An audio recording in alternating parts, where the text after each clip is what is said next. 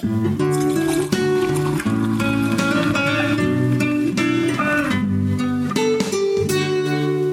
Auf ein Bier, meine Damen und Herren. Und heute, heute sprechen wir über Werbebotschaften, über Slogans, über USPs. Kurz, wir machen Buzzword Bingo. Hallo Sebastian, der das mit mir bestreiten wird. Hallo André, ja, und du verkaufst das schon wieder viel zu klein. Das ist eine völlig unique Experience, die unsere Zuhörer jetzt erwartet, ähm, die auch bei jedem Hören anders verläuft. ja, es wird eine, eine Epic Story geben, ja. Eine mhm. epische Erzählung, die völlig neue Erkenntnisse aufwerfen wird. Mhm. Mit den aus Film und Fernsehen bekannten Sprechtalenten von André Peschke und Sebastian Stange. Die übrigens extrem dynamisch agieren werden. und es gibt auch nie dagewesene Einblicke in die komplizierte Beziehung zwischen Mentor und Schüler. Okay, wir, wir, sollten langsam über Bier sprechen. Wir sollten über Bier sprechen, bevor wir noch sch Schlimmeres anrichten und dann vielleicht unseren Zuhörern erklären, was genau sie in den nächsten 90 Minuten etwa erwartet. Aber erstmal Bier, erst oder? Bier. Was trinkst du? Ja, ich habe ein total thematisch passendes Bier gewählt. Und zwar habe ich vor mir ein Modelo Especial Cerveza. Äh, ich vermute, es ist Spanisch oder Mexikanisch oder Spanisch oder Mexikanisch inspiriert. Egal. Ich bin da neulich drüber gestolpert ähm, äh, im Kaufhof, glaube ich. Und ich habe es gekauft, weil ähm, diese, dieser Hersteller, Modelo, ist der, der neue Sponsor der UFC, also von dem MMA-Kram, den ich immer schaue. ich bin ein, quasi ein Werbeopferbier ja, also hervorragend geeignet für diese Folge. Äh, ist es ein Abstieg für die UFC, dass sie jetzt ein mexikanisches Billigbier äh, bewerben an prominentester Sponsorenstelle? Wer hat denn da vorher das Sponsoring? Vorher betrieben? war es Budweiser. Okay, vom Regen in die Traufe. Also den, dem Vernehmen nach, in den MMA-Foren wurde das äh, insofern beklatscht, weil jetzt hätten sie wenigstens einen Sponsor, der gutes Bier mache. Ja, ich, ich habe auch schon Modelo getrunken. Das war jetzt nicht so schlecht. Und ich glaube, das ist auch ähm, Michael Pachters Lieblingsbier. Ja, also bitte, dann ist es ja quasi, das ist ja an jeder Ecke, ja, passt es. Das fügt sich ein. Dann können wir den Fugenkit wieder wegstellen, weil es so präzise in jede Aussparung passt. Hervorragend. Äh, ich trinke, da ist es jetzt offen, ein äh, Brauerei Reichhold aus Hochstahl, ein dunkles. Aha. Ähm, ich, ähm, bei meinem Brauereikurs, da gibt es übrigens einen Fernsehbeitrag dazu, einen Fernsehbeitrag, den können wir auch mal bei Facebook teilen oder so. Der ist, der ist mir ein bisschen peinlich. ähm, da wo ich im Herbst letzten Jahres war, da habe ich gelernt, ähm, das war nicht bei der Brauerei Reichhold, aber da habe ich gelernt vom Brauer, dass die ganzen Brauer eigentlich nicht gern Helles brauen. Helles ist einfach, Helles ist langweilig. Die Leute wollen halt Helles trinken, aber was verstehen die Leute schon vom Bier? Der Brauer der braut eigentlich sein Dunkles. Das Dunkle ist das komplexe Bier, das Würzige, das Anspruchsvolle, ja, wo der Brauer am Ende auch stolz ist, dass es gut schmeckt. Und deswegen ja, trinkt dunkles Bier dem Brauer zuliebe. Und genau das mache ich heute. Schön, schön. Also das heißt so, äh, helles Bier ist äh, Artikel einbuchen, dunkles Bier ist die Kolumne. So in etwa, ganz genau. Also äh, Helles Bier, das ist wie Nudeln kochen, ja. Da gehört, nee, da gehört keine, keine, kein Handwerk dazu. Das ist keine Herausforderung, ja. Verstehe. Ein, ein dunkles Bier hingegen, ja, das ist. Da werden äh, alle Register gezogen. Ja, das ist äh, schon was anderes. Aber gut, ähm, wie schmeckt denn dein Modelo? Das schmeckt wie ein Becks Gold, das in einem Kessel gebraut wurde, in dem noch Reste von, äh, von der Suppe vom Vortag waren. Will Alles sagen, klar. gar nicht so schlecht. ja, ist doch okay. Ich bin jetzt nicht der größte Fan von dunklem Bier, aber das Reichhold Dunkel, das ist, ist auch ganz angenehm. Das schmeckt nicht so schwer, wie, wie jetzt ein Guinness oder so ein richtiges Schwarzbier, sondern es, ist, es hat immer noch einen heiteren Abgang. Hm, aber schon eher eine klare Malzwürze.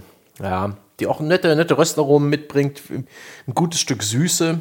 5,2 Prozent. Ah, kann ich schon trinken. Es ist nicht, ich, ich mag dann doch Heddes schon lieber. aber heute den Brauer zuliebe. Und es ist nicht so, dass ich es mir reinquälen muss. Das geht schon. Ja, und vor allem den Brauern zuliebe. Ne? ja. Damit nicht irgendwo jemand sitzt und einfach verzweifelt, weil er seine, seine Kunst nicht ausleben kann. Genau, denkt denn niemand an die Brauer? Ja, also wir schon. In einer Tour. Wir schon. Jeden Sonntag wieder. Ja. Ja. Und, wir denken über Videospiele nach und Computerspiele und Spiele im Allgemeinen. Und dieses Mal haben wir uns überlegt, ähm, ja, inwiefern die Spiele denn an uns Spieler denken, wie sie sich selbst an den Mann bringen, mit welchen Floskeln und mit welchen Verkaufsargumenten, mit welchen Buzzwords ja werden uns die Spieler angedreht. Und da gibt es interessante ja, Tendenzen und so Muster. Ähm, definitiv auch wir haben Muster, Muster ja. erkannt, ganz genau. Ja, also wir fragen uns vor allem ja auch so ein bisschen dann in der Ableitung, darin versteckt, versteckt sich ja auch so ein bisschen, wie die Spielehersteller vielleicht über uns nachdenken oder was sie glauben, was uns, ja, die Spieler, den Spieler an sich, was spricht ihn an? Wie kriegt er sein Zeug verkauft? Und dafür haben wir mal einfach Produktbeschreibungen auf Amazon studiert Manchmal haben wir geschmunzelt über die unbeholfene Übersetzung von amerikanischen Slogans und Taglines, aber wir haben vor allem nachgespürt, was finden wir denn für Gemeinsamkeiten, wie diese Spiele dort beschrieben werden in diesen Werbetexten, in diesen Verkaufspitches, in denen man versucht, innerhalb kürzester Zeit den Käufer zu irgendein Signal zu senden, das ihn dann über die Klippe ja, in die Arme des, äh, des Spieles buxiert. Und da sind wir mal gespannt, auf was wir da gestoßen sind. Ich möchte mit einer Sache anfangen, weil das passt am perfektesten zu den eingangs geäußerten ähm, Headline, dass es ja um Buzzwords gehen soll. Und zwar, es gibt nämlich weißt du, viele Dinge, über die wir sprechen werden, die lassen sich sehr schön unter eine Kategorie subsumieren, aber bewegen sich dann doch in einer gewissen Bandbreite. Es gibt aber eins, was für mich tatsächlich wirklich so das totale Buzzword ist. Und das haben wir eingangs schon genannt, und zwar dynamisch. Ja, festgestellt. Also erstens, äh, fast jedes Spiel hat irgendwas, das dynamisch ist. Was da dynamisch ist, das kann tatsächlich wechseln. Aber es gibt so viel Dynamik in Spielen. Ich mache mal ganz kurz nur die, die Liste. Civilization 6 hat dynamische Diplomatie, Uncharted 4 hat dynamisches Gameplay, Battlefield 1 dynamische Wettereffekte und City Skylines hat sogar ein dynamisches Wassersystem. ja. Und das, das fand ich so schön, weil halt wirklich, das ist so äh, das Frappierendste, weil da ist es nicht so, hier wird mal das so formuliert und so formuliert und das gleich gemeint, sondern es ist halt einfach ein Begriff, der immer wieder auftaucht, auch in den unterschiedlichsten Zusammenhängen. Dynamisch, dynamisch, dynamisch, dynamisch, dynamisch, dynamisch. Und jetzt würde ich gleich mal die Frage stellen, Sebastian, woran liegt das? Warum glaubt offensichtlich jeder und sein Hund, dass dynamisch ein Wort ist, das uns irgendwie alle total schnell zum Geldbeutel greifen lässt? Ja, es ist besser als gar kein äh, Adjektiv oder Attribut. Ohne ja? geht nicht. Es ist besser als hier, äh, hier ein Spiel mit Wasser. Ja. Dynamisches Wasser, sehr gut. Und es ist besser als statisch. Ja? Es, ist, es ist auf jeden Fall ist es schon mal gut, dass es dynamisch ist. Dynamisch schadet niemandem. Dynamisch tut niemandem weh. Dynamisch ist vage genug, um auch nicht beweisbar sein zu müssen. Dynamisch ist ein super Hilfswort. Das stimmt. Ich habe überlegt, ob das dem interaktiven Medium geschuldet ist. Ja, Na, ich wahrscheinlich schon. schon, weil es geht ja darum, inter zu interagieren und aber auch, dass das System wiederum auf dich reagiert, dass du was tust und dann kommt irgendein Feedback vom Spiel und dass dieses dieses vage, wabernde, dynamisch, das suggeriert so ein, da reagiert etwas. Das ist nicht statisch, das ist das Gegenteil. Ja, es ist nicht unveränderlich. Da, und irgendwo, wenn du was machst, passiert auch was. Ist, glaube ich, vielleicht das, was es dir sagen möchte. Mhm. Und das wird ja auch so ausformuliert, auch verdammt oft in der Beschreibung oder in den Werbetexten von Spielen genannt. Ich, genau dieser Fakt, das Spiel reagiert auf dich, was du tust. Also, mh. ja, ich, ich muss gestehen, im Gegensatz zu vielen anderen Bullshit, dem wir begegnen sind und in dieser Folge noch begegnen werden, muss ich dynamisch zugute halten, dass das Wort an sich ein nettes ist.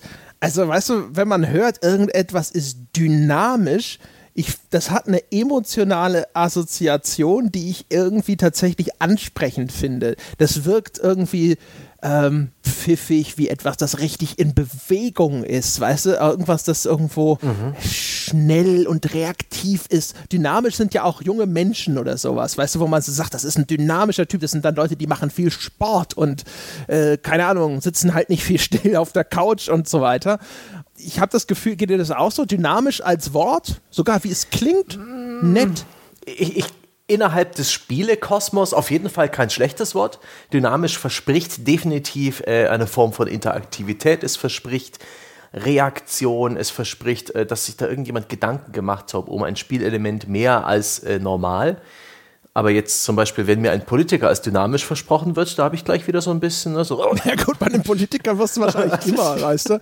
Wenn er Heimat verbunden sagt, denkst du, es ist ein Codewort für rechts. Wenn er dynamisch sagt, dann unter 60 ist wahrscheinlich Möglich. dynamisch bei Politikern, weißt du. Das ist dann halt einfach dann, der Kontrast ist einfach immer zu stark. Ach, schön. Ich habe jetzt gerade nochmal ähm, dynamisch im Duden aufge, was die, was die Bedeutung mhm. angeht. Mhm. Äh, da geht es äh, vor allen Dingen um Physik, äh, die von Kräften erzeugte Bewegung betreffend. Mhm. Mhm. Hm? Äh, eine Bewegung oder Entwicklung aufweisend, was, glaube ich, für die ganze Spielesache wirklich sehr gut ist. Es bewegt sich, es entwickelt sich, durch Schwung und Energie gekennzeichnet, äh, durch Tatkraft, äh, gekennzeichnet sein, Tatkraft und Unternehmungsgeist besitzend. Das ist dann schon wieder diese, ja, äh, FDP-Schiene und andere Jungpolitiker. Oder Musik, Musik auch, die Differenzierung der Tonstärken betreffend. Ein dynamischer Soundtrack hat eben auch äh, sehr leise und sehr laute Passagen. Ja, stimmt. Dynamik ist ja sogar so ein beschreibendes mhm. Kriterium von Sound. Richtig. Stimmt, ja. Man sieht halt auch, ne, das ist ein Begriff, der, der relativ viel zum Einsatz kommt. Am Ende, also außer, okay, das ist nicht festgefügt, aber darüber hinaus sagt es eigentlich gar nichts aus. Ich finde halt, wenn Uncharted 4 mir sagt, es hat ein dynamisches Gameplay-System, dann denke ich mir so, ja, was denn sonst? Also ich will, meine, was wäre denn ein nicht dynamisches Gameplay-System? Wie würde ich mir das denn vorstellen? Ja, also es ist definitiv eine sichere Bank. als Produktmanager eines Videospiels, da ist man ja auch für die Verpackungstexte höchstwahrscheinlich zuständig. Wenn man da nicht noch extra einen Text daran lässt, aber es wirkt nicht so, als ob das der Fall ist, dann ist dynamisch dein Freund. Ja, ganz im Gegenteil. Also die Beobachtung ist ja erstens, es sind in der Regel nur die englischen Texte ins Deutsche übersetzt, gern schlecht, äh, gern sogar auch mit Fehlern durchsetzt. Also,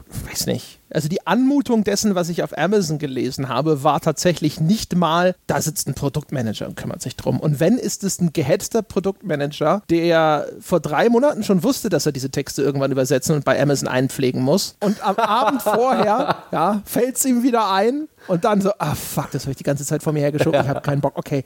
Äh, ja, und dann zwischendrin wahrscheinlich auch immer denkt, ja, so, äh, was war äh, dynamisch, ja, oder sonst irgendwas. Es ist auch so schön, wie manche Standardbegriffe im Englischen sind schwer ins Deutsche übertragbar. Visceral ist ein Begriff, der im Englischen sehr, sehr gern benutzt wird. Oh ja. ja der so ein bisschen aussagen möchte, dass das halt, ähm, ha, ja, da wird es halt schwierig, ne? Also so, ja. ist halt, oder auch dark and gritty, ja, also das sind so Sachen, die mhm. sind intensiv, ist vielleicht noch irgendwo halbwegs. Ja. Aber meistens ist oh. Visceral eigentlich nur Umschreibung für, es geht ordentlich zur Sache. Ne? Das ist gewalttätig. ja. Und äh, das gibt aber keine richtig gute deutsche Entsprechung und dann kommt häufig sowas wie düster. Ja, oder oder da kommen wir später noch zu, wenn wir darüber sprechen, wie Gewalt als Marketinginstrument benutzt wird. Ja, ja. schön. Äh, ich würde sagen, wir können doch jetzt, wo uns mit dynamisch auch immer gleich so ähm, das Spiel reagiert auf dich, ja, äh, können wir doch zu dem, einem, einem, der großen Themenblöcke kommen, mit denen uns Spieler angeboten mhm. werden. Ja, ist eine elegante. Mit dem wir überzeugt werden sollen, überzeugt werden sollen, hey, kauf doch dieses Spiel, denn... Ja, denn du hast ja irre viel Entscheidungsfreiheit. Das Spiel, ja, das gibt dir quasi alle Freiheiten an die Hand. Also wenn wir über Dinge sprechen, die in der Vermarktung von Computerspielen immer und immer und immer und immer wieder äh, aufpoppen, es gab, glaube ich, zwei Dinge, die sind so zentral wie nichts anderes. Das ist einmal äh, der Umfang, alle verschiedenen Arten von mhm. Umfang, Umfang, aber dann vor allem Entscheidungsfreiheit. Und wenn ich mir die Liste anschaue, die ich mir gemacht habe, würde ich fast sogar behaupten, Entscheidungsfreiheit ist der zentrale Vermarktungskern von fast allen Blockbuster-Titeln, die heutzutage erscheinen. Egal wie gerechtfertigt es ist, egal wie passend es ist, auch fast egal welches Genre das ist, wobei jetzt natürlich AAA-Spiele in ihren Genres sowieso schon meistens ein bisschen eingeschränkt sind, logischerweise. Mhm. Aber, also keine Ahnung, wie es dir ging, aber mein Eindruck war, das ist tatsächlich das Ding, fast jedes Spiel versucht dir an irgendeiner Stelle klar zu machen, dass du hier als Spieler nicht irgendwo festgelegt bist, sondern dass du Entscheidungen treffen kannst und Freiheit hast, dich zu entfalten. Ja, den gibt es ja auch auf viele verschiedene Wege. Ich habe da so ein paar Verpackungsrückzeiten Zitate rausgesucht. Ja. Ich sage immer erstmal das Zitat nachher das Spiel, da können die Leute zu Hause auch ein bisschen mitraten. Wir hätten zum Beispiel Open World Game Design, das Spielern im Hinblick darauf, wie sie ihre Missionen angehen lässt, angehen und wie sich das Spiel entwickelt ultimative Freiheit ermöglicht. Metal Gear Solid 5 The Phantom Pain. Oder auch, jede Entscheidung hat ihre Konsequenzen. Stellen Sie sich eine Welt vor, in der sich jede Entscheidung, jede Tat und jede Aktion direkt auf Ihren Lebensweg auswirkt, wo Sie sich in Echtzeit und basierend auf jede Ihrer Handlungen und sei sie noch so unbedeutend weiterentwickeln. Das ist Fable. Ein Rollenspiel, Action-Adventure, wie sie es noch nie erlebt haben. Oder auch, du entscheidest, wer lebt oder stirbt. Versetze dich selbst in unmögliche Situationen, wo es keine richtige und keine falsche Antwort gibt. Freund oder Feind, leben oder sterben. Du musst handeln, während die Zeit tickt. Nice. Was auch ganz furchtbar krumm formuliert ist, die Zeit tickt oder was? das wäre, das wäre Until Dawn. Da, da erkenne ich vielleicht schon auch einen Hinweis, also einem, einen möglichen Aspekt, warum gerade das so unglaublich populär zu sein scheint, weil in dieser letzten Formulierung, dieses du bist sozusagen der Herr über Leben in, und Tod in deinen Entscheidungen, verbirgt sich ja auch ähm, wieder eine Machtfantasie, wenn man so möchte. Also so, du bist in einer mächtigeren Position, je größer deine Entscheidungsfreiheit ist und je dynamischer das System dann hinterher auch noch darauf reagiert, indem es entsprechende Konsequenzen zu präsentieren weiß. Mhm. Und das definitiv haben auch Spiele eine Zeit lang sogar recht plump. Ich habe den Eindruck, das geht ein Stück zurück. Dir stets auch so Mechanismen mitgegeben. In vielen Action-Adventures, gerade so in der PS3-Ära, gab es Moralsysteme. Da hast du halt die gute Rolle gespielt oder die schlechte. Aber es, ist, es wurde dir stets irgendwie die Möglichkeit gegeben, ja, Spiel, wie du willst. Die, die Welt wird reagieren. Ähm, es gab Beispiele wie Tyranny, wo man verschiedene Geschmacksrichtungen von Böse ausprobieren konnte, aber stets waren das recht recht machtvolle Positionen, in denen man da war. Obwohl das im Falle von Until Dawn äh, fast schon gelogen ist, was da steht. Es gibt da am Ende des Spiels eine Szene, wo, wo, man alle sterben lassen kann oder alle retten kann. Vorher wirkt es oft so, aber ja, Smoke and Mirrors, Täuschungsmanöver und, und, und geschickte geschickte Ablenkungen. Until Dawn ist viel, viel, viel, viel, viel, viel, viel, viel, viel linearer, als es sich äh, gibt. Aber das, äh, auch das ist ja eigentlich sogar interessant, wenn das Spiel sogar ähm, Entscheidungsfreiheit heuchelt, dann legt das nahe, dass es wichtig genug ist, darüber zu lügen, wenn man so möchte. Ja, siehe die, ähm, die Telltale-Spiele. Ja. Die sind ja alle sehr storylastig, die, die vergaukeln dich, äh, vergaukeln dir, meine ich, gaukeln dir hervorragend vor, dass du gerade wichtige Entscheidungen getroffen hast, dass du hier, oh, dass du hier äh, zwischen Not und Elend wählen musst, dass du moralisch in eine Ecke getrieben wirst mit dem Rücken zur Wand und, oh mein Gott, ist das schwierig, ist das intensiv. Und wenn man das das zweite Mal spielt, merkt man, okay, nichts davon ist wirklich wichtig, außer ein paar Details. da hinten ändert sich die Textfarbe. Ja, das stimmt. Die Telltale-Spiele machen ja äh, die, das sogar noch relativ geschickt. Also inzwischen nicht mehr, weil inzwischen ist die Formel da so brutal ausgestanzt. Ja, da ist die Gussform ist schon abgewetzt mittlerweile. Ähm, aber diese Einblendungen, weißt du, wenn du mit einer Entscheidung triffst in einem Dialog, dann kommt ja gerne eine Einblendung. Äh, der Charakter XY wird sich daran erinnern, was du jetzt gerade zu ihm gesagt hast. Auch das suggeriert ja ständig, oh, oh, oh, äh, diese Entscheidung hat schon wieder eine Konsequenz, ne? weil dieser Charakter, das, das, das merke ich mir, ne? Sebastian, was du da gerade gesagt hast. Darauf werden wir noch zurückkommen. Man sieht sich immer zweimal im Leben, sagt das Spiel. Und das Gefühl sozusagen, dass die Entscheidung nicht im luftleeren Raum passiert, ist natürlich immer wichtig. Ich, das mhm. ist ja so ein zentrales Element von Computerspielen. Die, äh, die Game Studies sprechen ja gerne mal von äh, Player Agency. Und da mhm. geht es halt auch um dieses Gefühl, dass du tatsächlich wirkmächtig bist in einer virtuellen Welt. Ja? Das heißt, du hast erstens überhaupt erstmal die Kontrolle über die Entscheidungen deines Charakters, also anders in den Spielen, wo dein Charakter dann unabhängig von dir zum Beispiel in irgendeiner Cutscene einfach selbst Entscheidungen trifft und dann eben haben diese Entscheidungen auch Konsequenzen. Also das heißt, das System reagiert auf dich, da kommt die Dynamik und du hast halt auch idealerweise überhaupt genügend Informationen, um eine informierte Entscheidung zu treffen, weil wenn du eine Entscheidung triffst, aber das auch wieder in so einem Informationsvakuum geschieht, dann fühlst du dich nicht wirklich wirkmächtig, weil du hast halt einfach was angeklickt, aber du konntest gar nicht ahnen, was das auslöst. Und das ist ja so ein bisschen etwas, was zumindest in diesen Entscheidungsfreiheitsbäumen von Telltale und ähnlichem mitschwingt. Und dieses System haben ja nicht nur Telltale-Spiele, sondern auch zum Beispiel die Spiele von Quantic Dream, wo jetzt demnächst Detroit Become Human erscheint, äh, mehr oder minder zu ihrem zentralen Verkaufsargument sogar erklärt. Mhm. Und in dem Fall ist normalerweise ist es ja eher so eine Art Zaubertrick, man will das bei dem Spiel fühlen. Man, man hätte gern wirklich die, diese, diese Illusion der Entscheidungsfreiheit, die reicht ja eigentlich aus. Sobald man eben diese Entscheidung trifft und man bekommt das Gefühl, sie hat das entsprechende Gewicht, ist man ja eigentlich schon zufrieden. Siehe die ganzen Telltale-Spiele. Im Falle von Detroit und ja auch den anderen Cage-Spielen kokettieren die Entwickler ja auch gern damit, äh, Quantic Dream, dass da auch wirklich sehr viele Entscheidungen möglich sind, dass dieses Netz aus möglichen Szenen extrem weit gefächert ist. Hm. Und das ist tatsächlich etwas, was mich null reizt. Sie werben jetzt schon seit der Ankündigung für Detroit damit, dass es unfassbar viele Permutationen einer so einer Szene geben kann. Da ist ja immer wieder diese Geiselnahme des kleinen Kindes da auf diesem Hochhausdach, ähm, die beliebte Demo, die immer wieder und wieder und wieder und wieder äh, gezeigt wird und, und neu beleuchtet wird. Und nichts davon reizt mich. Ich, ich finde das extrem schwierig vorstellbar. Mir reicht der Zaubertrick, äh, du kannst irgendwas entscheiden und das wird sich auswirken. Ich brauche nicht die Beweisführung. Die Beweisführung langweilt mich ein bisschen. es, äh, die, die, Beweisführung kommt aber wahrscheinlich daher, dass es nicht nur mich gibt, sondern vielleicht auch noch eine erhebliche Anzahl von anderen Menschen, die per se von diesem, diesem Pitch durchaus fasziniert sind, inzwischen aber zynisch geworden sind, weil sie zu oft enttäuscht wurden. Also ohne jetzt schon wieder das Beispiel der Telltale-Spiele und wo ich das Kind an die Zombies verfüttern wollte zu bemühen, aber an sich, wenn du mir sagst, das ist eine Geschichte, die du tatsächlich als Spieler signifikant beeinflussen kannst, also deren Verlauf kannst du mitgestalten, das finde ich immer noch cool. Also vorausgesetzt natürlich immer, die Geschichte mhm. interessiert mich überhaupt und so. Ich bin es inzwischen aber gewöhnt, dass diese Versprechen mehr oder weniger viele Taten nur folgen.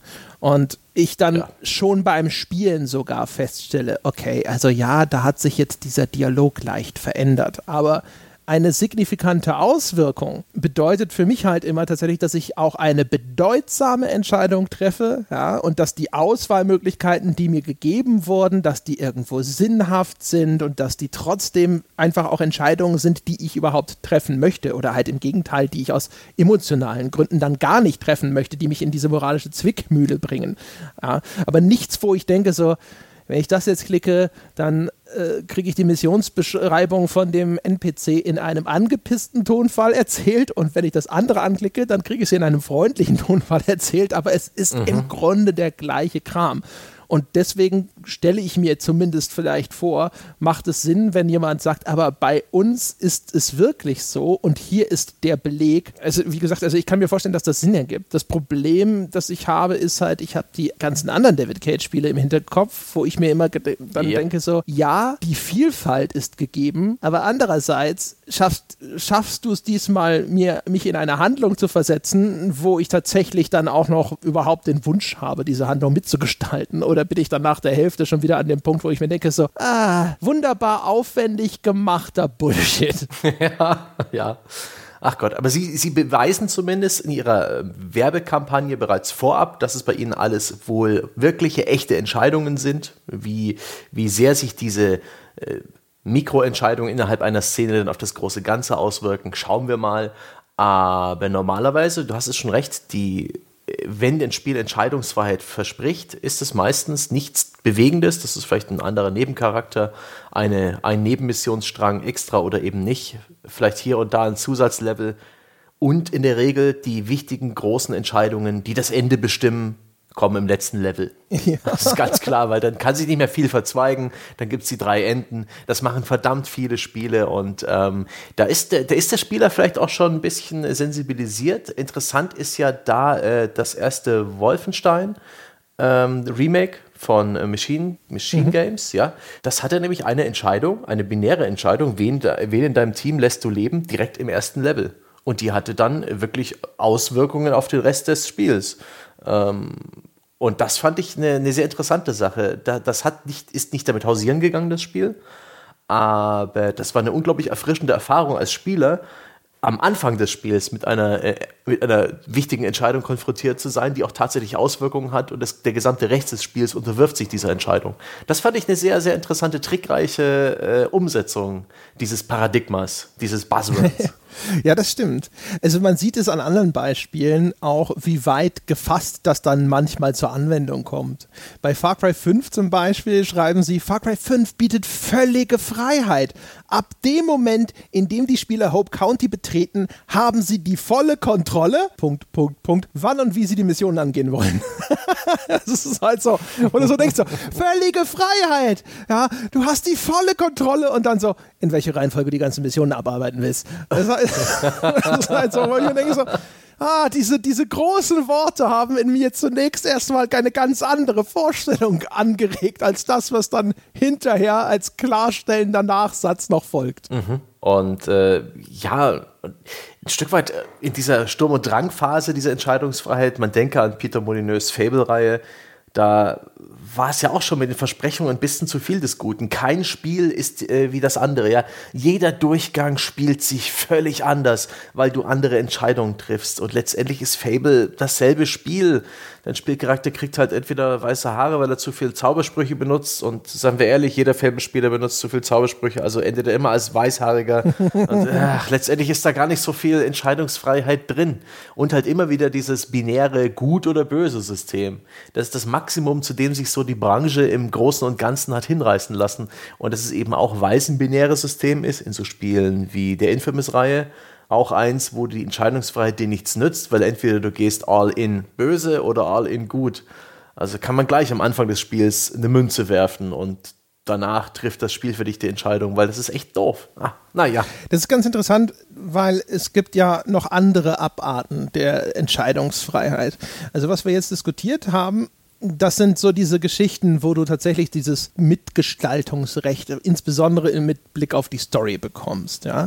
Und da kann ich mir vorstellen, dass das was ist, was pff, tatsächlich halt auch irgendwo so, weiß auch nicht, also man hat, ich glaube, das spricht einen an, weil man dann wirklich das Gefühl hat, dass man mehr als, als Figur an dieser Handlung teilnimmt. Also ich glaube, dass das auch immersionsfördernd ist. Das andere Ding ist dann aber ja eher das Versprechen, ähm, du kannst so spielen, wie du willst. Also ich habe das gesehen bei Skyrim, da steht, spielen Sie jeden Charakter, den Sie sich vorstellen wollen, tun Sie alles, was Sie wollen. Prey und Mass Effect haben übrigens exakt identisch den Slogan, spielen Sie auf Ihre Weise. Es steht bei beiden exakt identisch als ein Bullet Point, was diese Spiele dir versprechen. Und da habe ich eher den Eindruck, dass das vielleicht so eine vorausgehende Entlastung des Spiels sein soll, für den Fall, dass du denkst, ja, aber ich mag nicht so Schleichspiele oder äh, ich mag nicht so viel kämpfen, dass das Spiel dir gleich sagt so, hey, hey, hey, hey, wenn, wenn du das nicht magst, dann kannst du im Grunde genommen auch alles andere machen, ja. Du, du kannst also Rennspiel spielen, wenn du möchtest. Ja, das stimmt. Und äh, das ist durchaus was wert. Dieses Spiel, wie du es willst. Äh, Du kannst jede Situation auf viele Arten und Weisen lösen. Damit brüsten sich ja auch viele Spiele. Was war das? Na komm, komm schon. Der zweite Teil hat in dieser komischen Hafenstadt Ach so, Dishonored, ja, ja. Es war das mit Dis- Dishonored, ganz genau. Das hat ja auch wirklich großen Wert darauf gelegt, auch in seiner äh, in, in der Marketingkampagne vor Erscheinen des Spiels wurde immer wieder unterstrichen, wie viele Möglichkeiten man hat, gewisse Situationen und Ziele zu erreichen. Und das ist schon durchaus was wert. In dem Fall von Dishonored 2 hat es anscheinend nicht wirklich geklappt. Das Ding war wohl äh, kommerziell nicht so sonderlich erfolgreich, aber das ist schon, das ist schon gut. Ein, ein reines Stealth-Spiel schreckt mich dann auch ab.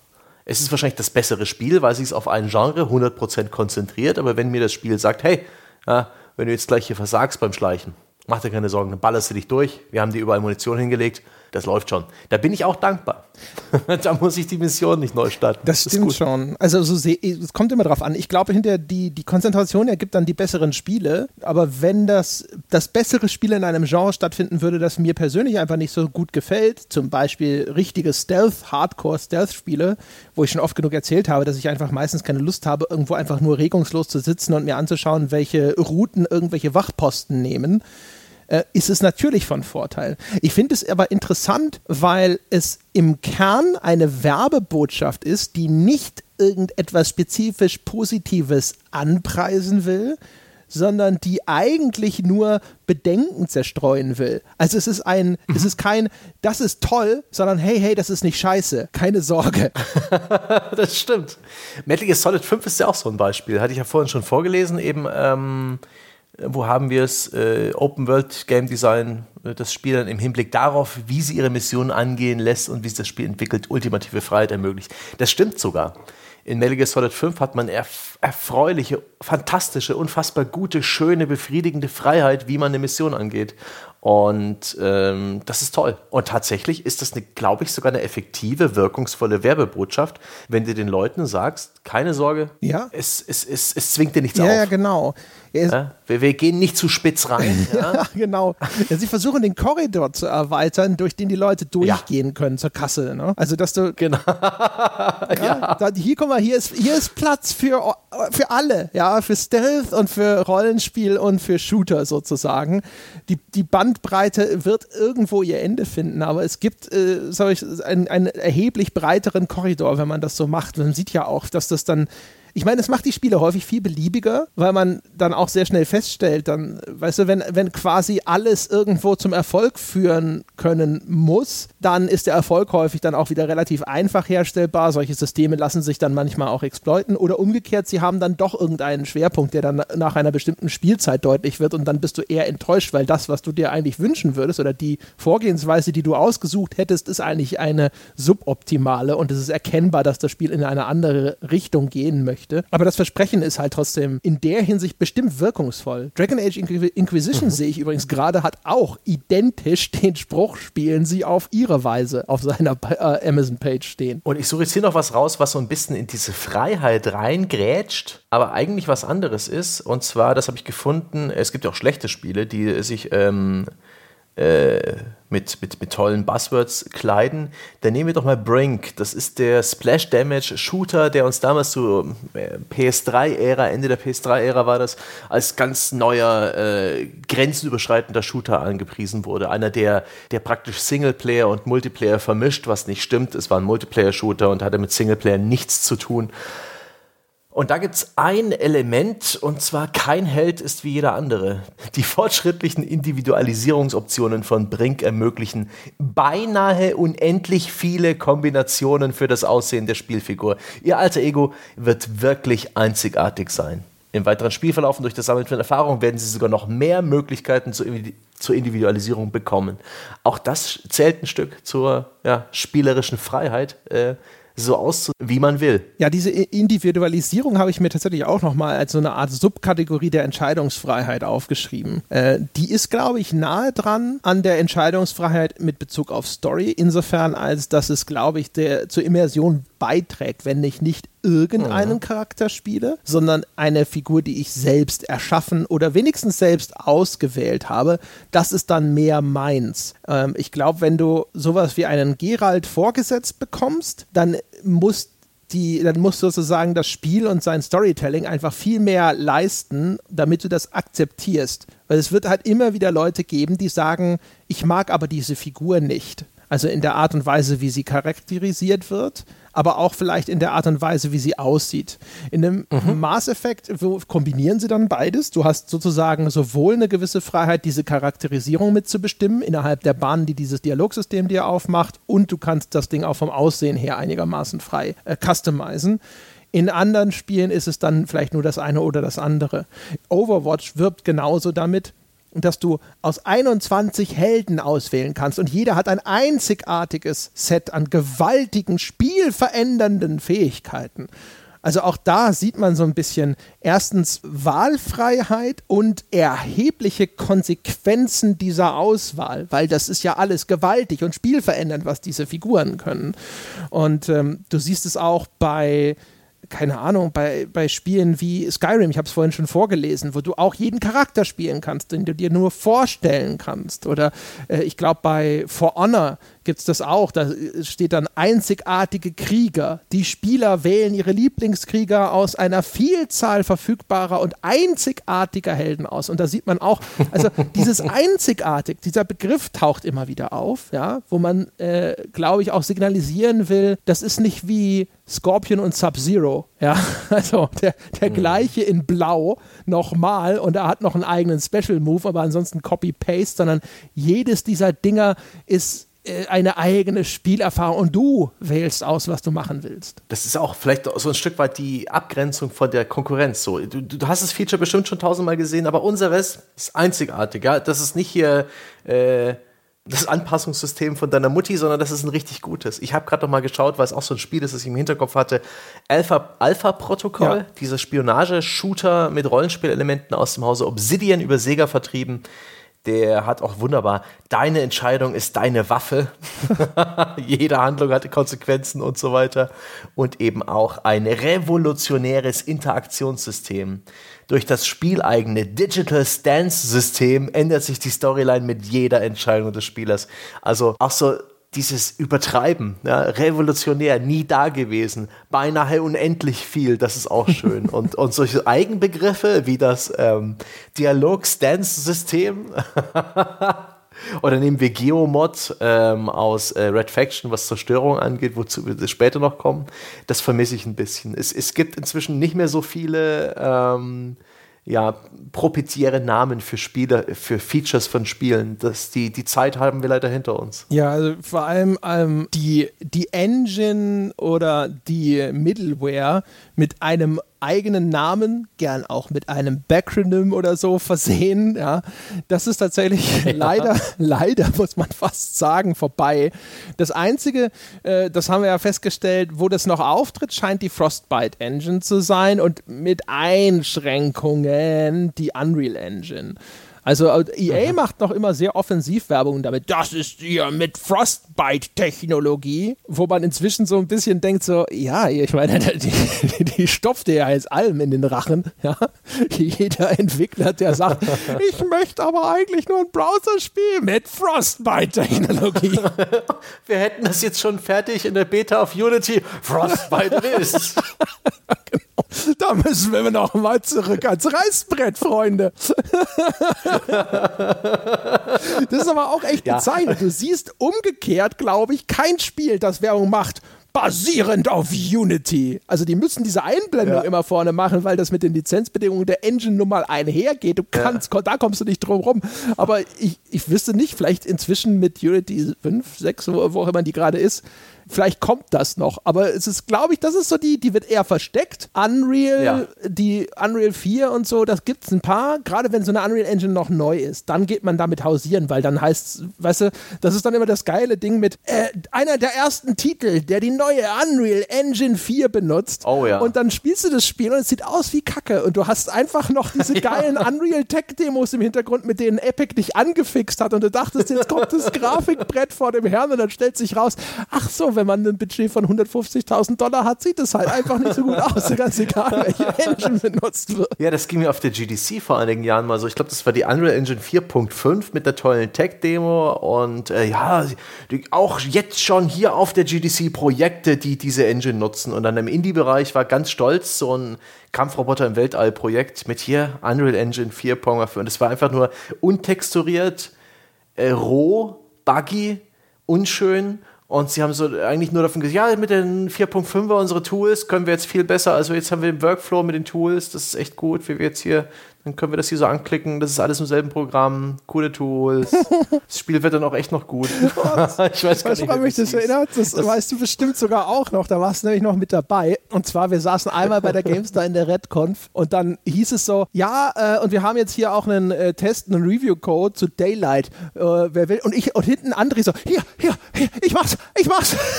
ja, ich nehm's.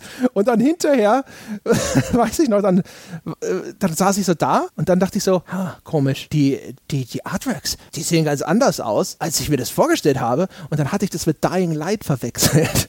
also dem Nachfolger von Dead Island, ja. Und ja. Daylight war eines dieser erstes Spiel mit Unreal Engine 4 Titel. Das war so ein Survival Horror, ein bisschen wie Amnesia, so ein Ding. Und es war extrem mittelmäßig, ja. Und es war so ah. enttäuschend, weil ich dachte, es ist Dying Light. Ich so, ja, yeah, Zombie-Schnitzel, ja, ja, ja, mit Parkour, ich mach das. Ich mach, und dann, dann sitzt du so da. Ich weiß nicht, da war Heiko hinterher auch so und ich habe ihm das erzählt. Ich, so, ich habe mich schon gewundert, dass du da so scharf drauf bist, aber ich dachte mir, naja, wenn er es will. Ach, das war so schlimm. Ja, ich, ich glaube, dieses Engine-Name-Dropping, das ist so ein bisschen vergleichbar mit diesem ähm, ja, Producer-Name-Dropping bei Hollywood-Filmen. Hier, erinnerst du dich noch an der visionäre ähm, Director Aspekt, von ja, ja, das eine, was du richtig magst, wir haben einen Teil davon, ja. ja. Praktisch dasselbe von dem, was du. Du kennst doch Battlefield, das hat Frostbite. Hier, unser Rennspiel hat auch Frostbite. Das ist ein Qualitätsmerkmal. So also so ja. wird das ja immer auch im Filmbereich im Grunde genommen genutzt. Da ist ja auch von den Produzenten von Speed und und du siehst das Ding und du denkst dir halt so, ja, aber ich bin mir nicht mal ganz sicher, was so ein Produzent beim Film wirklich macht. Ja, und ähm, meine, wirklich, wer, wer weiß denn, was ein Produzent ist? Der hat der jetzt wirklich so viel? Ich dachte immer der Regisseur, sonst dachte mir immer, ist es vom Regisseur von so und so. Und jetzt keine Ahnung. Demnächst kommt halt auch noch vom äh, Lighting Assistant von Titanic oder sowas. Also das ist halt echt immer so, man will so, hey, die haben das dieses Ding gemacht, das war doch ein richtig guter Film, also wird das doch wohl auch ein richtig guter Film sein. Und das ist halt das Gleiche nur mit Technik. Ja. Hey, äh, erinnerst du dich noch an hier äh, Battlefield One? Das sah ja grafisch richtig geil aus. Und das hier hat auch die Frostbite Engine. Also ne, zählen wir doch mal eins und eins zusammen. das ist echt schön. Aber es gibt auch tatsächlich Entwickler-Name-Dropping. Also gerade äh, Alpha-Protokoll ist ein schönes Beispiel, weil es halt schon, naja, ein Stück weit vielleicht eher B-Ware ist. Es ist halt nicht das erfolgreichste Spiel von Obsidian. Ich mochte es, es hat, sein, es hat seinen Charme mhm. irgendwie. Begrenzt. Aber da ist eben ja, man kann halt ärgerlich, dass man halt fünf, nee, drei Geschmacksrichtungen von Arschloch aussuchen kann als, äh, als Verhalten des Protagonisten. Das hat ja LA also schon sowas, sowas Unsympathisches. Aber das, ähm, ich, das war das Problem. Ich kann mich also mit also Arschlöcher spielen. Das hatte noch viele Problem andere Probleme. Es hatte noch andere Probleme. Aber ich ähm, das so als stinkmüde in Erinnerung. Sorry, wenn ich einfach noch weiter über Alpha-Protokoll laber, aber da es, es war halt altbacken spielerisch. Also und relativ begrenzt. Das ganze Shooter-Gameplay war nicht so doll. Das Rollenspielsystem, hm, für seine Zeit ich, ich mochte es. Ich, mir war es irgendwie ich sympathisch. Ich habe immer gehört, ja, und da und da ist es dann ganz toll. Ich habe immer abgespeichert, weißt du, du kennst es doch auch, die Leute, die ankommen und die dann sagen, äh, du sagst, ja, aber die Serie ist scheiße und dann so, ja, aber ab der, der Hälfte der zweiten Staffel wird's gut. Wo du dann denkst so, warum in aller Welt sollte ich mich durch anderthalb Staffeln quälen, die scheiße sind? und so habe ich immer gedacht, das ja. Alpha-Protokoll, weil Leute immer wieder ankommen und sagen so, nee, das war eigentlich gut. Und ich denke mir so, ja, wahrscheinlich nach 20 Stunden, also die, keine Ahnung, fünf, die ich gespielt habe, waren es zumindest nicht. Du, möglich, dass es auch einfach nur an den Manipulationen des Fabian Döder liegt, der damals PR dafür hat er die Dynamik hat. versprochen? Und mein, die Dynamik und Entscheidungsfreiheit. und, und ach, so schlecht ist es doch nicht, komm schon. Stand er daneben, nee, der den Test getippt hast? Na komm, eine 7 ist aber ein bisschen hart. Da geht aber mehr. Guck, mal, was, guck mal, was ihr hier, äh, keine Ahnung, dem, dem Vergleichstitel gegeben habt. Ja, Also das ist ja mal... Jetzt, jetzt zurück zum Thema. Alpha-Protokoll, einer der vier Bullet Points. Mhm. Nee, oh, fünfter, fünfter Bullet Point, äh, der kommt auch noch in den Bonus rein, Uncut, ungeschnittene Version, mhm. dazu kommen wir mhm. später noch.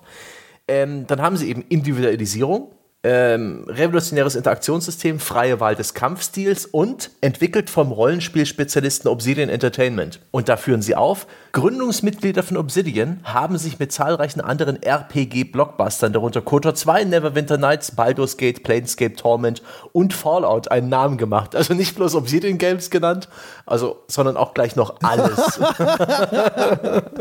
ja, das ist wie von, von den Produzenten von Terminator 2, ne? Genau, also so ganz klassischer ähm, so, ich, das ist so eine Art Sucker Punch, ja. So, ein, ähm, so eine, ein, damit, damit erwarten sie eigentlich nicht, irgendjemand mitzunehmen, aber vielleicht treffen sie ja doch jemanden, ne? So einfach so, so einfach ein ganz billiger kleiner Bullet Point. Kostet nichts, er ist auch nicht unbedingt gelogen und vielleicht ja, jeden Tag steht ein Depp auf.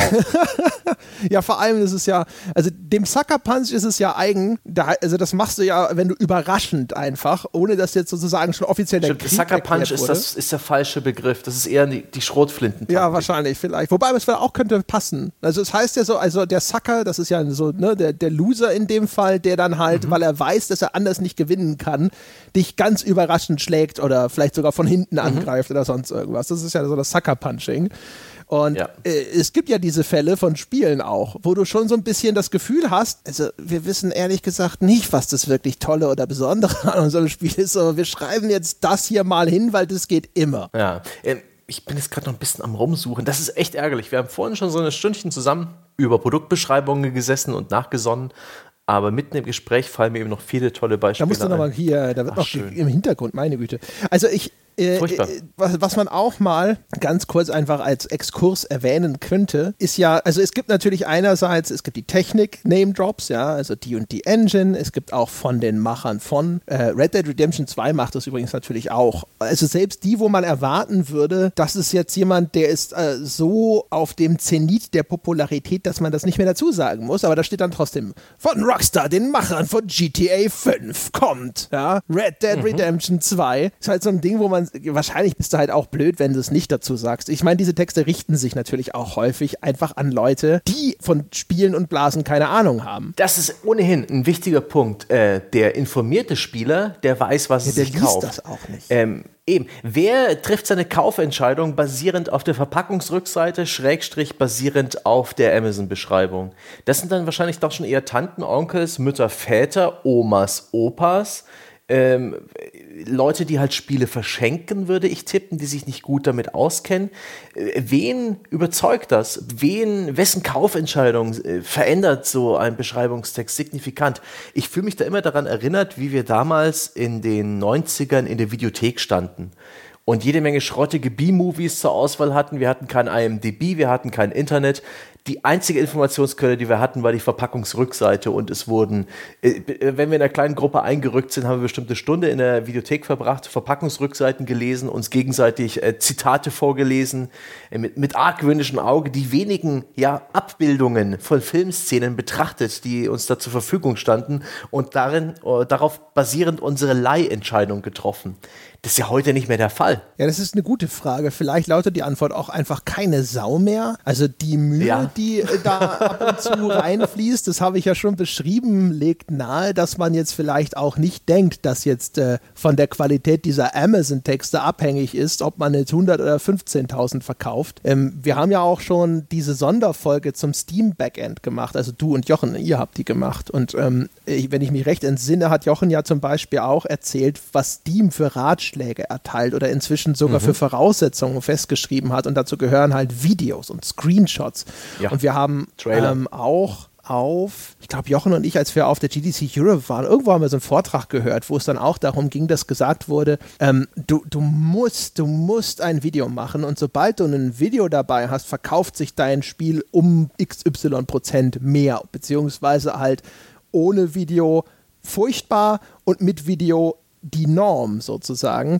Also das sind mhm. offensichtlich die eigentlichen Verkaufsinstrumente heutzutage, aber trotzdem kommt kein Spiel ohne das aus. Und es sind häufig ja auch die Sachen, die in diesem ersten Pitch, wenn ein Spiel neu vorgestellt wird, dann so ein bisschen in, in die Hauptrolle geschubst werden. Also wenn du dir das anschaust, mhm. ist der Unterschied zu Factsheets, die wir bekommen haben als Journalisten immer, gar nicht so groß. Sogar die Aufbereitung ist inzwischen so, dass das dann eben, wie es auch heutzutage inzwischen im News-Bereich üblich ist, da gibt es dann nochmal die Bullet-Point-Zusammenfassung. Ne? So wie, ich glaube, Spiegel Online macht es inzwischen sogar verpflichtend, dass es immer noch so diese Bullet-Points gibt, die das dann für den Leuten, für die Leute, die halt die eigentlich nicht lesen wollen. ja. ja, das, ist, das stimmt schon. Ein, ein, ein Videospiel oder generell jedes Produkt, das hat mir mal jemand erzählt, ähm, bei so einem Branchengrill Abend, der war ähm, Spielzeugvertreiber bei Amazon. Der verkauft also als Amazon-Zwischenhändler, also so ein Marketplace-Seller Spielzeug. Das ist sein Hauptberuf. Und er meint, du hast fünf Bilder und fünf Bullet Points. Mehr nicht um ein Spiel zu verkaufen, um irgendein Produkt zu verkaufen. Wenn du mehr machst, ist es ähm, vergebens. Wenn du weniger machst, wirst du erfolglos sein. Und genauso wie halt der Entwickler mit seinen fünf Bullet Points das Projekt dem Publisher vielleicht ähm, ver ver verkauft, genauso wie er es mit seinen fünf Bullet Points, die er halt hat, diesen fünf Fakten zum Spiel der Presse vorstellt im Rahmen einer, einer, einer Preview-Version oder im Rahmen einer Pressemitteilung, das verändert sich nicht groß. Das sind ja dieselben fünf Bullet Points, die der Kunde bekommt. Es sei denn, das Spiel macht eine dramatische Wandlung durch. Aber ja, ja es ist gar nicht mal so viel. Es, äh, die menschliche Aufmerksamkeit ist begrenzt und äh, wenn man ein sehr komplexes, äh, eine sehr komplexe Spielidee hat, die man, jetzt setze ich erstmal hin, ich erkläre dir, warum das so geil ist. Es wird nicht funktionieren. Dieses Spiel wird nicht erscheinen. Ja, oder wird sich nicht so richtig gut verkaufen. Dafür übrigens nee. hat der liebe Gott ja tatsächlich äh, das Advertorial erfunden. Also das habe ich zumindest jetzt schon von mehreren Marketingmenschen erklärt bekommen dass, also das Advertorial, wer es nicht kennt, das ist, äh, wenn auf einer Webseite ein Werbebeitrag in Form eines Artikels erscheint. Das ist dann hoffentlich in der Regel als Advertorial oder als Promo oder sonst irgendwas gekennzeichnet. Das ist dann Werbung, sieht aber aus wie ein normaler Beitrag auf dieser Webseite. Und das ist dann umfangreicher. Und da geht es dann um sowas wie die, die Vorgeschichte von Lara Croft. Wenn der Tomb Raider Reboot erscheint, dann bucht jemand ein Advertorial dazu, damit die ganzen Leute, die schon längst vergessen haben, was mit dieser Lara Croft eigentlich los war, sich informieren können, auf dem neuesten Stand sind, wenn sie in dieses Reboot reingehen. Und mir hat man auch häufig erzählt, wenn du ein Spiel hast als Vermarkter unglücklicherweise ein Spiel hast, das dann komplex ist, wo du schon so ein bisschen da sitzt und dir denkst, so, shit, das kriege ich nicht auf zwei Bullet Points runtergedampft, was daran besonders ist, ja dann buchst du Advertorials, weil du dann mehr Raum hast, dich zu erklären. Die werden dann vielleicht viel, viel weniger natürlich auch gelesen, als so eine Werbeeinblendung vielleicht gesehen wird. Aber dann hast du halt wenigstens eine Chance, diesem ohnehin begrenzten Publikum für so einen, so einen Artikel, also für so ein Produkt äh, nahe zu bringen, warum das vielleicht für sie von Interesse ist. Mhm. Da muss ich an Battleborn denken, das auch damals ziemlich viele Advertorials nach sich gezogen hat, das gnadenlos gescheitert ist, dieser MMO äh, MOBA-Shooter aus dem Hause Gearbox, wo ich jetzt auch bei der Beschreibung die vier Bullet Points sind Story-Modus, 25 spielbare Helden, kompetitiver Multiplayer und permanentes Progressionssystem. Nichts davon, nichts gibt ja auch eine Ahnung darauf, was es für ein Spiel ist.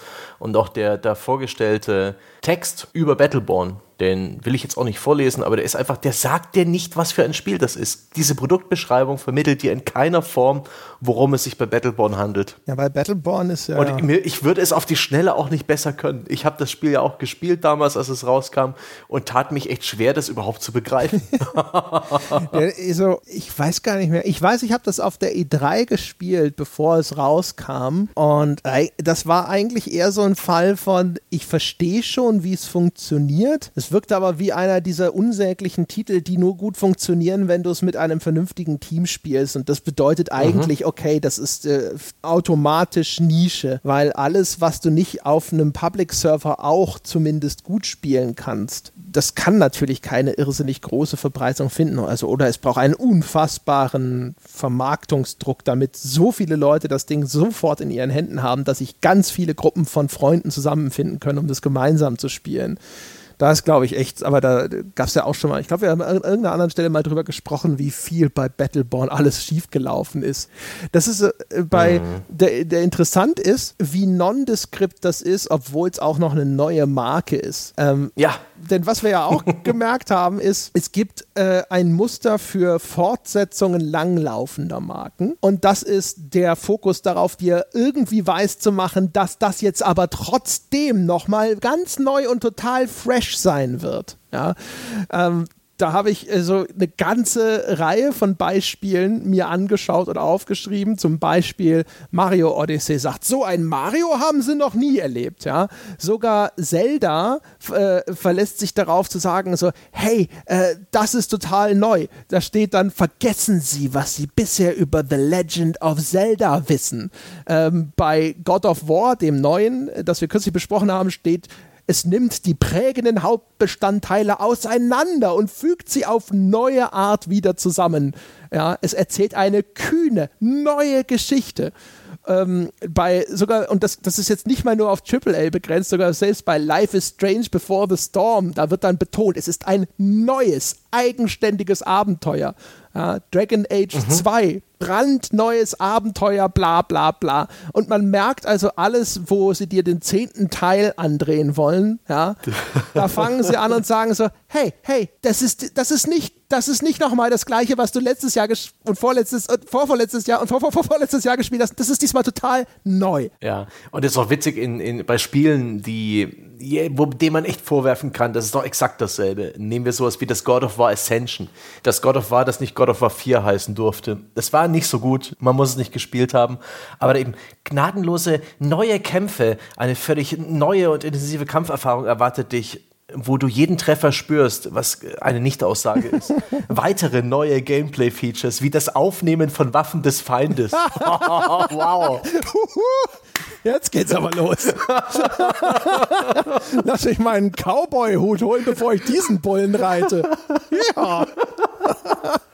Das ist dann schon wirklich da, mit dem Mut der Verzweiflung wird da irgendwas gefunden. Und natürlich Multiplayer, das war das ja, das war ein beliebtes Mittel, gerade so ja, als die äh, zu den Zeiten der Online-Codes, als man ja dachte, dass der, der Multiplayer die, äh, den Handel retten ja, die, wird. den Gebrauchtverkauf und, verhindern wird, ja. Richtig. Und den, ganz genau, es war das waren wilde Zeiten, als dann auch wirklich jedes Spiel noch einen aufgesetzten Multiplayer verpasst bekommen hat. Siehe auch, ähm, das war doch auch Mass Effect, genau. Ja, alles. Also das ist Die, ja sogar bis heute alles. eigentlich noch der Fall. Es gibt ja zwei Gründe dafür noch zusätzlich. Also das mit dem Gebrauchtverkauf, ich kann mir vorstellen, dass das inzwischen äh, eine immer kleinere Rolle spielt, äh, nach je mehr diese digitalen Käufe zunehmen. Das ist durchgegangen, ja, das ist ja. vorbei. Die Online-Codes gibt es ja auch nicht mehr. Ja, genau. Aber ähm, äh, was mir einmal der Randy Pitchford erzählt hat zum Beispiel, weil ich ihn gefragt habe damals, warum in aller Welt kommt man denn auf die Idee, dass jetzt ein Bioshock einen Multiplayer braucht. Bioshock 2 hatte, glaube ich, einen verpasst bekommen damals. Und warum brauchen Dead Space 2 unbedingt einen Multiplayer? Das sind doch alles Spiele, da keine Sau will diesen Multiplayer. Das ist nicht der Grund, warum man diese Spiele mochte. Äh, Assassin's Creed genauso wenig. Und Randy Pitchford hat damals gesagt, so ja, aber wenn du ein Spiel veröffentlicht hast und du machst eine Fortsetzung, dann ist die Anforderung logischerweise Verkauf von diesem zweiten Teil mehr als von deinem ersten Teil. Und wie machst du das denn? Wie kannst du deine Zielgruppe überhaupt noch erweitern? Und seine Logik war halt zu sagen, pack einen Multiplayer-Modus dazu, weil dann stehen Leute in, deinem Laden hinterher, die sagen sich vielleicht, hey, ähm, ich kaufe kein Spiel ohne Multiplayer, entweder weil ich einfach einen type Multiplayer-zentrischer Spieler bin oder weil der Multiplayer-Modus mir diese Langlebigkeit und diesen Mehrwert verspricht und wenn das fehlt, dann ist mir das zu teuer. Das ist eine schöne Überleitung zu einem der weiteren mhm. Punkte, zu denen wir gleich kommen. Ich äh, wollte dich gerade auf die Schulter klopfen dafür, eine sehr gute Überleitung. Tatsächlich ist es ein gefühlter Mehrwert erstmal, wenn Multiplayer da ist, vielleicht auch die Idee der Entwickler dahinter, hey, da bringt vielleicht jemand dazu, drei Freunde auch noch äh, da reinzuholen, weil sie das Spiel vielleicht zusammenspielen Boah, stimmt, wollen. das ist eigentlich super. Das hätte Randy Pitchford auch noch sagen sollen. Sollen, wenn er richtig schlau sein wollte. Dass diese Verknüpfung, kann, ich, der, die, die Peer Pressure. Don't believe his lies. Ich, Randy Pitchford, der ist der Entwickler, der am meisten meinen Magen umkrempelt, weil er so, der hat so schamlos gelogen damals bei Duke Nukem Forever. Dem glaube ich kein Wort mehr. Keins. Ja gut, aber er hat ja nicht über seine eigenen Produkte ges gesprochen und die Logik erschien mir zumindest schlüssig. Ja. Das ist halt, da, da würde ich halt das Gleiche sagen wie bei Derek Smart, weißt du? Also wenn das, was er sagt, vernünftig klingt und sich jetzt nicht irgendwie total beißt mit der Wahrnehmung der Realität, wie wir sie haben, kann man es trotzdem in Erwägung ziehen, unabhängig der Quelle. Aber grundsätzlich, ja. Klar. Randy Pitchford. Wir driften schon wieder ab. Zurück dahin, wo wir hin wollten, nämlich der verzweifelten äh, Suche nach Mehrwert. Und Mehrwert wird einem in den Spieleverpackungstexten auch immer wieder angepriesen. Es gibt ja so viele Möglichkeiten, mit denen Spiele heutzutage definitiv das Geld des Spielers wert sind. Also langweilen wirst du dich nicht. Schau, wie viel Spiel du bekommst. Ja, und vor allem Betonung auf mehr.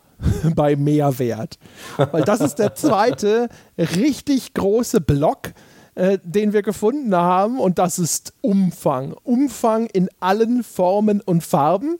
Äh, angefangen bei dem vielleicht leichten Sonderfall der Open-World-Spiele, die betonen, dass das ja eine riesige, eine riesige Spielwelt ist, die da vor dir liegt. Mhm. Plane deinen Kurs durch ein lebendes, atmendes Universum von nie dagewesenen Ausmaßen und entdecke neue, unberührte Welten unter den 18 Trilliarden, 466 Trillionen, 744 Billiarden, 73 Billionen, 709 Milliarden, 500 11, ich habe irgendwas mit Millionen verwechselt, äh, 616 möglichen einzigartigen, prozedural erschaffenen Planeten, No Man's Sky, der Umfangsking. Bam! Also unter zwei Billionen ja. hätte ich es auch nicht gemacht, wenn ich ehrlich Wer die Zahl liest, der weiß ja, ne? Da werde ich also praktisch äh, immer was Neues drin für den haben. Rest ne? also da wird mir viel Spiel geboten. Das ist eine Riesenportion Pommes für nur einen Euro. das, ist, das ist das Lifetime All-You-Can-Eat Pommes-Abo, Sebastian.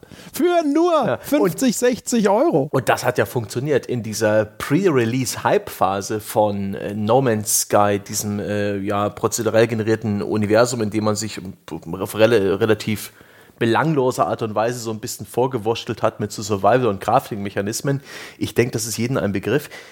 Da gab es eine Phase, wo Leute schon mal einen YouTube-Kanal gegründet haben, so nach dem Motto, ich mache No Man's Sky Berichterstattung, wenn das rauskommt, ich werde No Man's Sky spielen, das Spiel hat so, so einen Umfang, ey, der werde ich bestimmt bestimmt ein Jahr lang jeden Tag YouTube-Videos machen können, weil da so viel drin ist. Also dieses Versprechen, Umfang, das ist, glaube ich, eins der wirkungsvollsten eines Videospiels. Und es hat nicht bloß hier mit dieser, mit dieser Augenwischerei eines äh, prozedural generierten Spiels oder den Bazillion Guns, mit denen Borderlands 2 geworben hat, weil sie halt so ein Diablo-Loot-System hatten mit sehr vielen verschiedenen äh, Faktoren, sondern auch so die Quadratkilometer eines Open-World-Spiels. Ich weiß nicht wieso, aber das funktioniert als Bullet Point. Es funktioniert super. Also bei, bei No Man's Sky ist es halt, vielleicht ist es ein gutes Anschauungsbeispiel. Also erstmal ist No Man's Sky natürlich so die, die spielgewordene Lebenslüge. Ja, das ist so, dieses Spiel werde ich jetzt mit 18 heiraten und wir werden gemeinsam alt werden. Ja, weil es ist 18 Trilliarden Sonnensysteme, das mit 90 werde ich noch No Man's Sky spielen und neue neue Penis-Aliens entdecken und denken, oh, dich habe ich ja noch nie gesehen, weil du gerade mhm. gestern erst prozedural um die Ecke gekommen bist. Also es ist ja eigentlich, also wenn, wenn man Umfang, also die, die, das schiere Ausmaß einer Spielerfahrung, das scheint eindeutig ein sehr starkes Verkaufsargument zu sein, weil jeder, der es auch nur irgendwie an den Haaren herbeiziehen kann, nennt es. Und No Man's Sky ist ja das Argument auf die Spitze getrieben ist es ja auch so ein, bei den Open-World-Welten, als äh, Witcher 3 damals gesagt habe, äh, hat, sie sind irgendwie, ich glaube, 1,5 Mal größer als die Welt von Skyrim und so. Das sind, äh, das sind so Guinness-Buch-Meldungen. Ja, die größte Spielwelt aller Zeiten. Leer, langweilig, beschissen. Das betrifft jetzt nicht Witcher, liebe Witcher 3-Fans. Bitte lassen Sie Ihre Fackeln und Ihre Heugabeln weiterhin äh, da, wo Sie sie nach unserer Witcher-Folge hingestellt haben. Aber, ähm, weißt du, es gibt ja ganz viele Spiele, so wie No Man's Sky und so, die dann mit Umfang protzen und dann stellst du hinterher fest, der Umfang ist da. Nur er ist belanglos, weil er leblos ist. Ja, ja natürlich. Aber nehmen wir zum Beispiel, ich, ich lese es mal vor, vielleicht kennt noch jemand dieses Spiel. Eine völlig frei befahrbare, 14.000 Quadratkilometer große Spielwelt von schneebedeckten Bergen zu tiefen Canyons mit 160.000 Kilometer Straßennetz ermöglicht online unzählige Rennen und Wettbewerbe gegen tausende Gegner. Und nein, es ist nicht The Crew aus dem Hause Ubisoft. Das hat bloß, ähm, es wirbt mit ähm, 5000 Quadratkilometer. Nein, es ist Fuel. Fuel, ein Rennspiel der PS3-Ära mit einer unglaublich großen, komplett leeren und leblosen äh, Spielwelt. Eines der langweiligsten Rennspiele, das der liebe Gott geschaffen was, was war das? Ist das THQ oder was ist das? Glaubt, das Code? kam über THQ, den Entwickler. Da muss ich noch mal ganz kurz schauen. Den hatte ich mir hier nicht mehr Das macht ja nichts. Ich, interessiert mich nur, ob das eine von diesen äh, eigenartigen THQ-Dingern, es könnte von Codemasters. Nee, Codemasters. Ja, okay. Tatsächlich Codemasters. Aber THQ hatte da auch so ein Rennspiel. War das Juiced? War das Juiced von äh, THQ dann? Äh, hatten die nicht Test Drive Unlimited? Nee, das war Atari. Das war THQ war, war Juiced. War das, das, war ja. nämlich der, ihr, ihr Konkurrent zu Need for Speed Underground. Da gab es auch so geile Events mm. zu Juiced, wo sie halt auch so auf die Kacke gehauen haben. Oh, und dann, dann hat man so, dann gab es ja noch einen zweiten Teil von Juiced. Das ist immer ein super Indikator, weißt du, so, äh, Titel wird angekündigt, großes Event, Leute werden sonst wohin eingeladen, ja, äh, wir haben hier extra den, keine Ahnung, DTS-Tourenwagen von Schnicki Schnacki Schnupp eingeflogen für 5 Millionen Euro, damit hier irgendeine bekannte Karre in, auf diesem Presseevent rumsteht. Und dann zweiter Teil Presseevent, wir machen das in unseren Räumlichkeiten und äh, Selbstverpflegung. weißt, es läuft gut. so auch so als dritter ah. Teil in der PowerPoint hinter dem neuen UFC-Spiel. ja, aber die, ähm, die Quadratkilometerzahl bei Open-World-Spielen ist echt beliebt. Und da muss ich sagen, ist auch der, die, die, die Spieler, ich weiß nicht, woran das liegt, die, die, die Größe einer Open World ist so wichtig. Wie, wie, wie viele Newsartikel gibt es über die Größen von Spielwelten? Sobald eben, wie bei dieser Witcher-Geschichte, sobald halt mal ein Witcher-Entwickler sagt, ja, ist größer als Skyrim. Ja, aber, Hunderte ja, News ja. weltweit. Und äh, Leute, die anfangen zu rechnen. Ja, das müssten dann ja schon äh, 64 Quadratkilometer sein. Oder es gab auch in der Vorberichterstattung unter den E3-Assets von Metal Gear Solid 5, The Phantom Pain, befand sich eine, eine eigentümliche Karte, die zeigt, wie groß die Spielwelt ist. Und zwar nicht sehr gut, weil die, äh, diese Karte ist angewinkelt und sie so, so sie, sie verdampft nach hinten raus, man kann ihre gesamten Ausmaße nicht wirklich sehen und da ist rein projiziert der Spielbereich von The Phantom Pain. Äh, nee, nee nicht Phantom Pain. Dem, diesem Ground Zeroes. Ja, genau. Genau, von ja. diesem spielbaren, äh, das man auch kaufen musste, Prequel zum Spiel. Das war eine, eine, kleine, kompakte Open World. Und da wurde eben gezeigt, guck mal, so klein war der Spielbereich von dem, von dem Teaser, von dem Prequel, von, von dem kleinen Ding, was wir schon mal ein bisschen eher veröffentlicht haben. Und so groß wird die echte Spielwelt. Und das war auch damals für mich als Redakteur ein unglaublich wertvolles Tool. Die, die News über Spielweltgrößen haben funktioniert. Irgendwie scheint das ein quantifizierbares Merkmal an Spielen zu sein, das Leute interessiert, das irgendwie einen Teil unseres Hirns kitzelt. Das ist wie ja, die Portionsgröße von so einem Schnitzel-Pommes-Restaurant. wenn da zwei so richtige große Fleischlappen auf dem Teller liegen, auch wenn du sie selbst nicht essen kannst, wenn du bloß das Foto siehst, dann bist du zumindest so, oh ja, ja. Ja, der Exzess ist ja immer erstmal interessanter als äh, der Durchschnitt. ja, ja, Also ja. wir waren auch, äh, äh, damals bei Krawall, wir waren mal mit Teamessen im Waldgeist. Das war halt so ein Restaurant, das war nur bekannt also zumindest also für mich, ja, ich war nur bekannt dafür, dass halt die Portionen gigantisch sind. Ja, also 1,2 Kilogramm Steaks und äh, Schnitzel so groß wie der Mond, ja, und so weiter und so fort.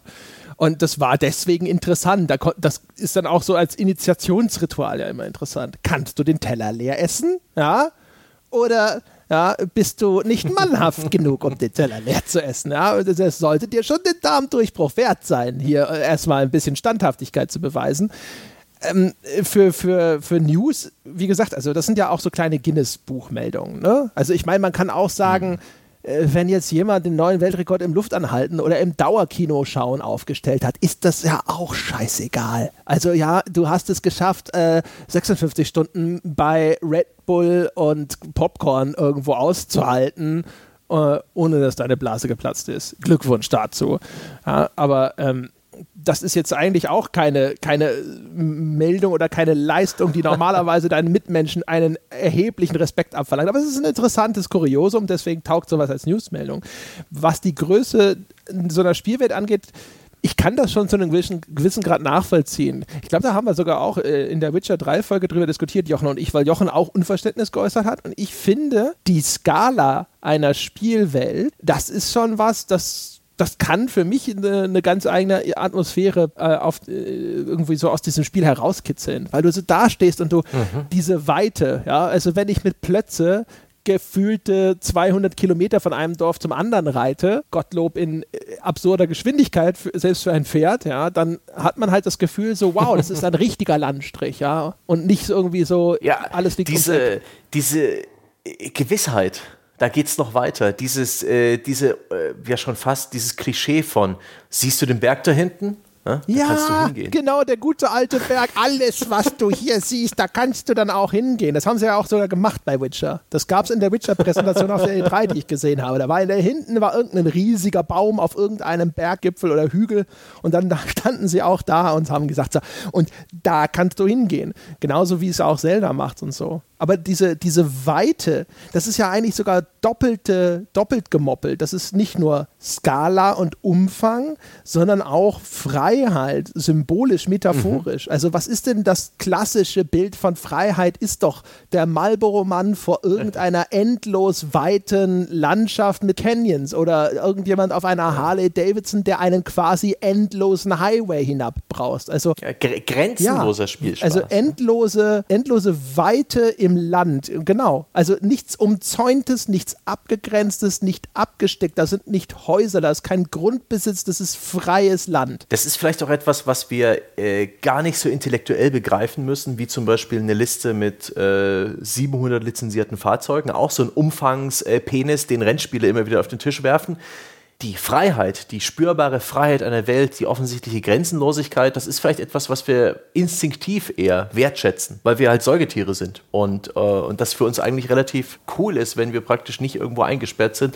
und das auch praktisch in der Videospielrepräsentation direkt instinktiv wahrnehmen. Weil oftmals sind ja auch, äh, auch wenn sie kaschiert sind als unsichtbare Mauern oder mit anderen Hindernissen, so lineare Spielwelten oder abgegrenzte Spielwelten schon auffallen und, und dieses Gefühl, okay, ich habe ja nicht die volle Freiheit, bleibt auch bestehen so im Hinterkopf. Zelda äh, Breath äh, of the Wild hat ja vielen Leuten, glaube ich, sogar wirklich auf diese unterschwellige Botschaft ein gutes Gefühl gegeben, weil das Spiel halt wirklich Freiheit in jeder Pore vermittelt hat und Weite. Ja, genau.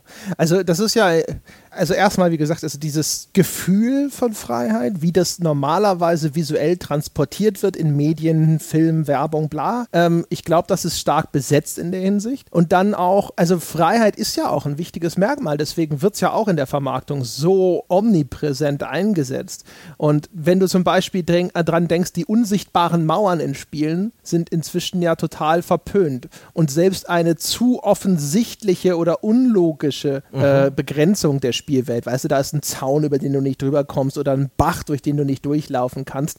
Das sind ja Immersionsbrüche zum einen, weil du als Spieler an einer Stelle nicht weiterkommst, wo es keinen Sinn macht, dass du nicht weiterkommst und das dann halt die Künstlichkeit dieser Welt für dich wieder in den Vordergrund schiebt. Aber es ist auf der anderen Seite ja auch der Wille, dass man erkunden können will. Ist, Exploration ist ja auch etwas, was viele Spieler offensichtlich durchaus schätzen, was inzwischen auch immer mehr noch eingebaut wird und dann so belohnt mhm. in Anführungsstrichen wird, indem du dann meistens irgendeine Scheiße findest. Aber immerhin, es wird berücksichtigt. ja. Wir haben ein ganzes Genre von Explorationsspielen oder Walking Simulators, wie man es gerne mal nennt, wo es einfach nur um das Erforschen eines virtuellen Raums geht. Also ich, das kann ich echt nachvollziehen, dass die Größe einer Spielwelt, dass das ein Vermarktungsinstrument ist. Und wenn ich sowas sehe, spricht mich das auch an. Ghost Recon Wildlands wirbt auch damit, Ubisofts bislang größtes Open-World-Action-Adventure zu sein.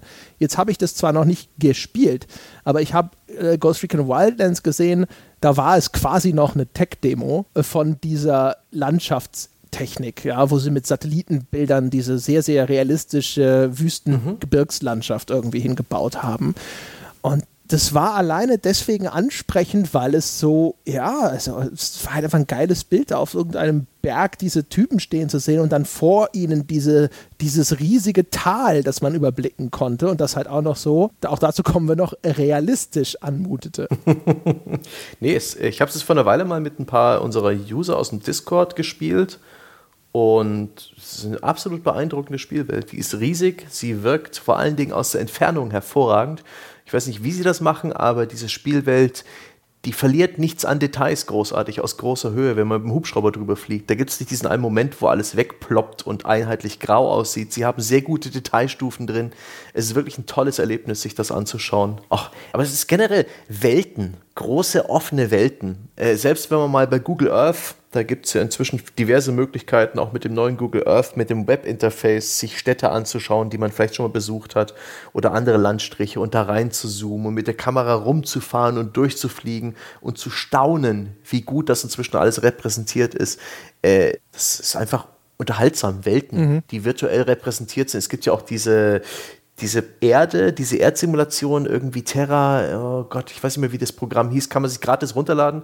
Hat man auch, das ist auch prozedural generiert, das ist keine viele, viele Gigabyte große Datei, sondern das ist alles eher ähm, ganz simpel gemacht. Da kann man praktisch eine äh, einen erdgroßen Planeten sich simulieren lassen und da auch mit Fahrzeugen rumfahren oder halt einfach äh, ganz schnell durchrasen mit der Kamera und auch sowas. Das hat einfach eine Grundfaszination. Das ist super. Mhm. Und die Größe einer Spielwelt ist halt ein wunderbar quantifizierbarer Faktor. Das ist wie früher die Levelzahl bei Spielen die so ein ja. bisschen gelitten hat. Mit der wirbt niemand mehr. Und, also erstmal ist es das Versprechen dieser Größe einer Spielwelt da. Das legt aber auch, glaube ich, ein Qualitätsversprechen nahe. Also erstens, hey, wir hatten das Budget, so ein großes Ding zu bauen, ja. Äh, und das zweite ist dann der Umfang, der dann auch wieder dein, den Kaufpreis legitimieren soll.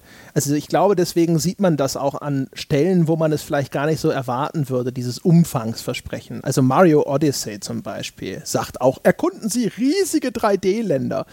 Äh, wo diskutierbar ist, ob die äh, einzelnen Welten von Mario Odyssey riesige 3D-Länder ja, im Kontext heutiger Computerspiele darstellen. Ich glaube, man könnte ein sehr gutes Argument aufmachen. Nein, riesig sind sie nicht. Ja, sie sind schön und sie sind eigentlich vielleicht auch gerade gut, weil sie nicht so riesig sind, aber riesig, hm, wer weiß.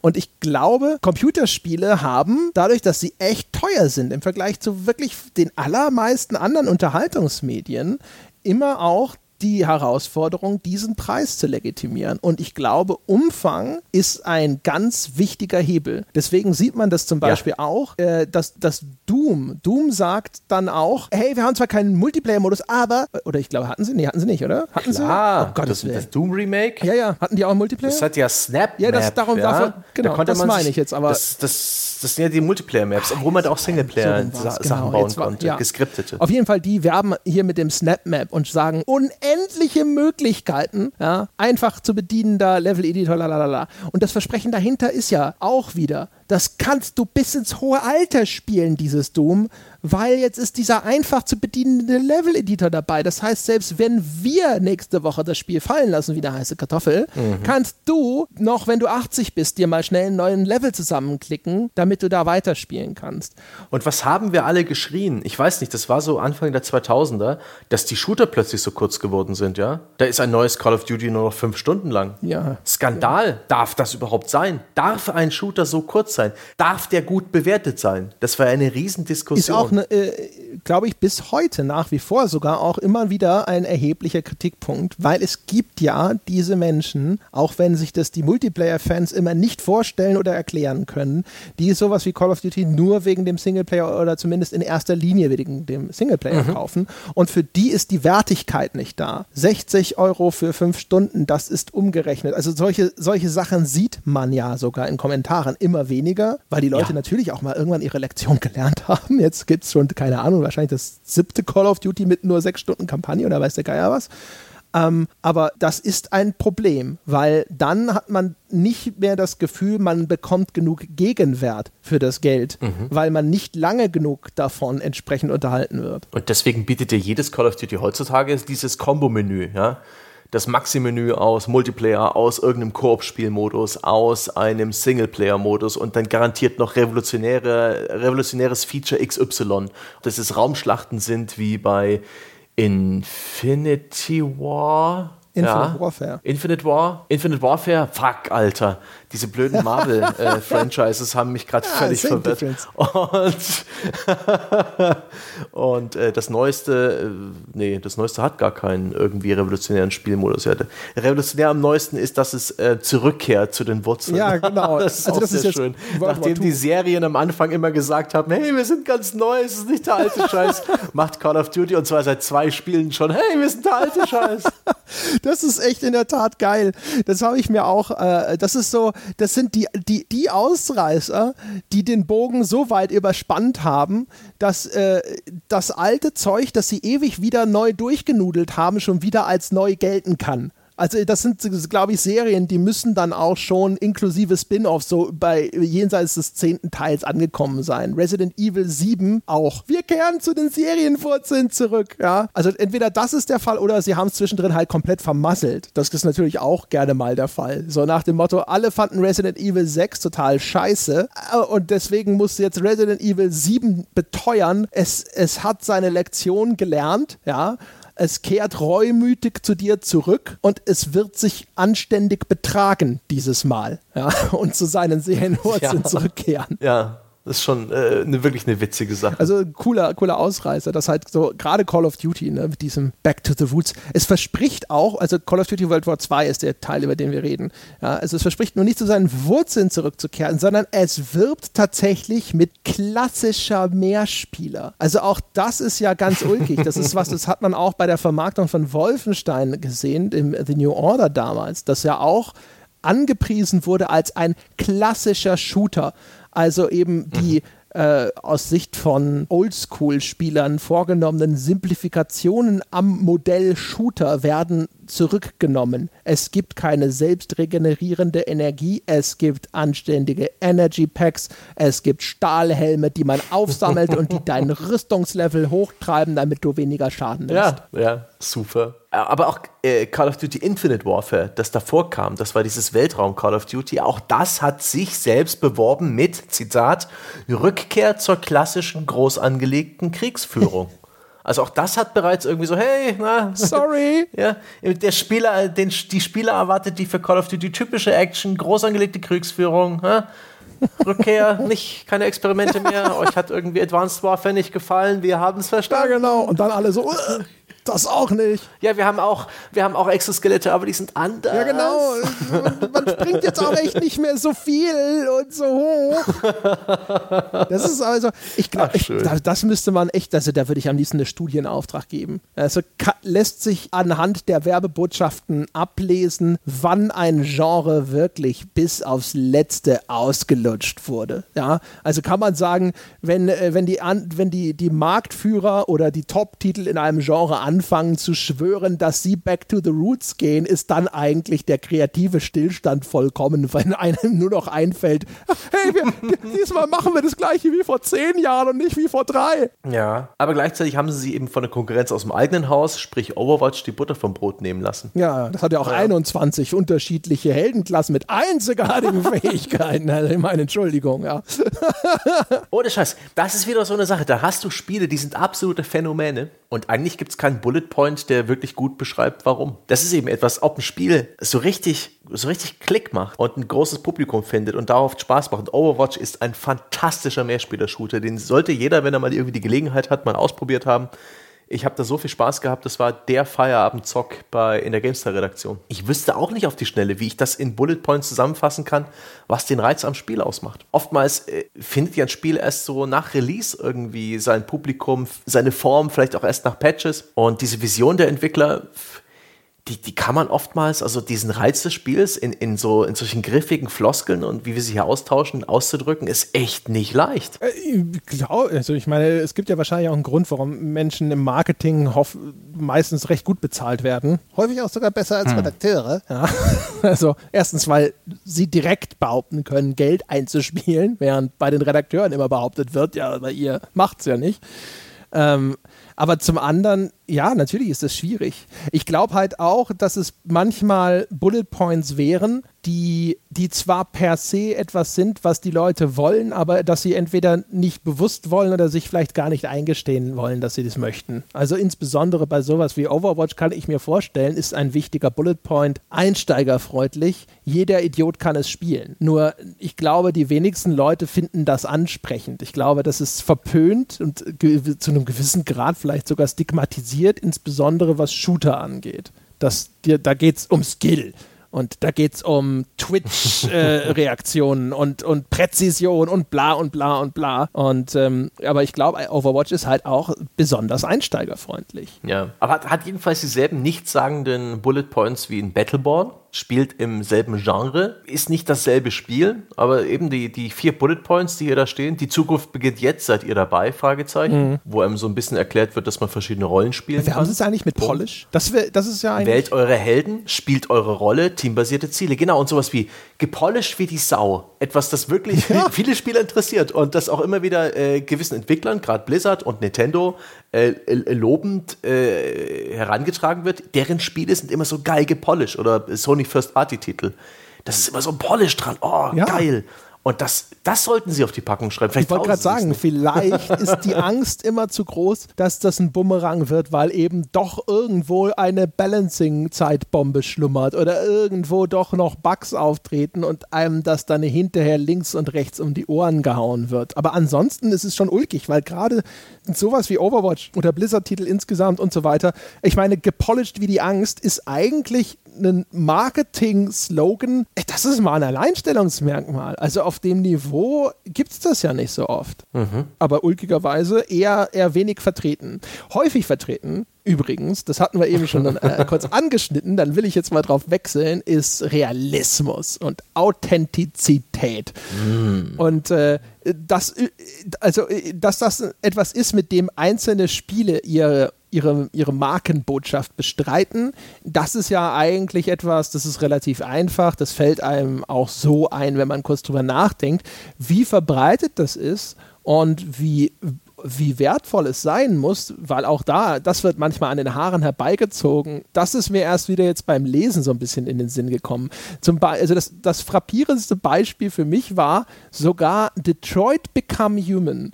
Ja, also ein Spiel in einer nicht weiter bestimmten Zukunft, in der Androiden eine zentrale Rolle spielen, schreibt reales Setting. Die Stadt Detroit in einer futuristischen Vision. Und weiter unten realistische Emotionen durch Performance Capturing. Also, wo ich, wo man das Gefühl hat, dieses, dieser Begriff des Realismus ist ihnen wichtig genug, so zu tun, als sei eine Science-Fiction-Version von Detroit ein reales Setting. Ja.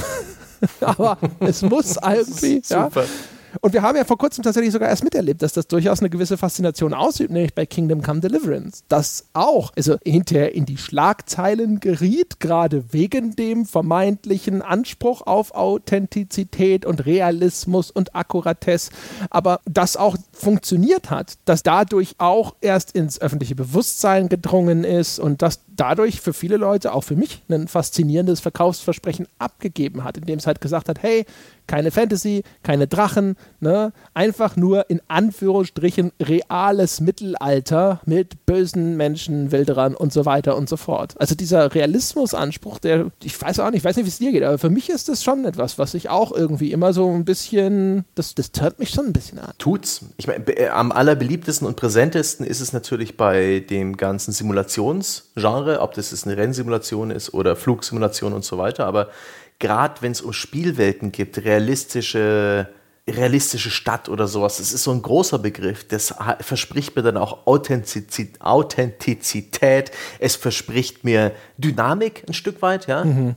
Immer. Äh, und äh, realistisch gibt es ja auch realistisches Trefferverhalten, ähm, realistisches Waffenhandling. Realistisch ist so, realistisch beinhaltet gleich so im, im, im, im Schlepptau so viele andere schöne ja, Sachen, ja, dass ich also realistisch heißt, ich kann das auch alles so bedienen, das realistisch heißt äh, immer gleich Detail, detailreich und detailgetreu und, und physikalisch korrekt und cool mit Simulation, ja, realistische Wolken und Wettersysteme, herrlich, super, realistischer Tag-Nacht-Wechsel, realistische Beleuchtung, ähm, super. Super, super, super. Das ist alles äh, positiv belegt. Das ist alles an der Bleeding Edge of Technology im Idealfall. Realismus ist cool. Oftmals äh, nimmt es aber auch komische Züge an. Ein Beispiel, wo ich dann auch Stirnrunzeln musste, war Medal of Honor, das Reboot der Shooter-Reihe von EA. Da gab es zwei Teile. Eins hieß Medal of Honor, eins hieß Medal of Honor Warfighter. Und da war äh, hier der Bullet Point zu Warfighter Bezug zu realen Ereignissen, ob Geiselbefreiung in Abu Sayyafs Festung in Basilan auf den Philippinen oder Angriff auf Al-Sahababs Piratenstadt an der Küste von Somalia. Spiele übernehmen die Rolle von Tier 1 Eliteeinheiten und kämpfen gegen die globale Bedrohung durch PET. Ja, also, PET. ja, also das ist ja klar.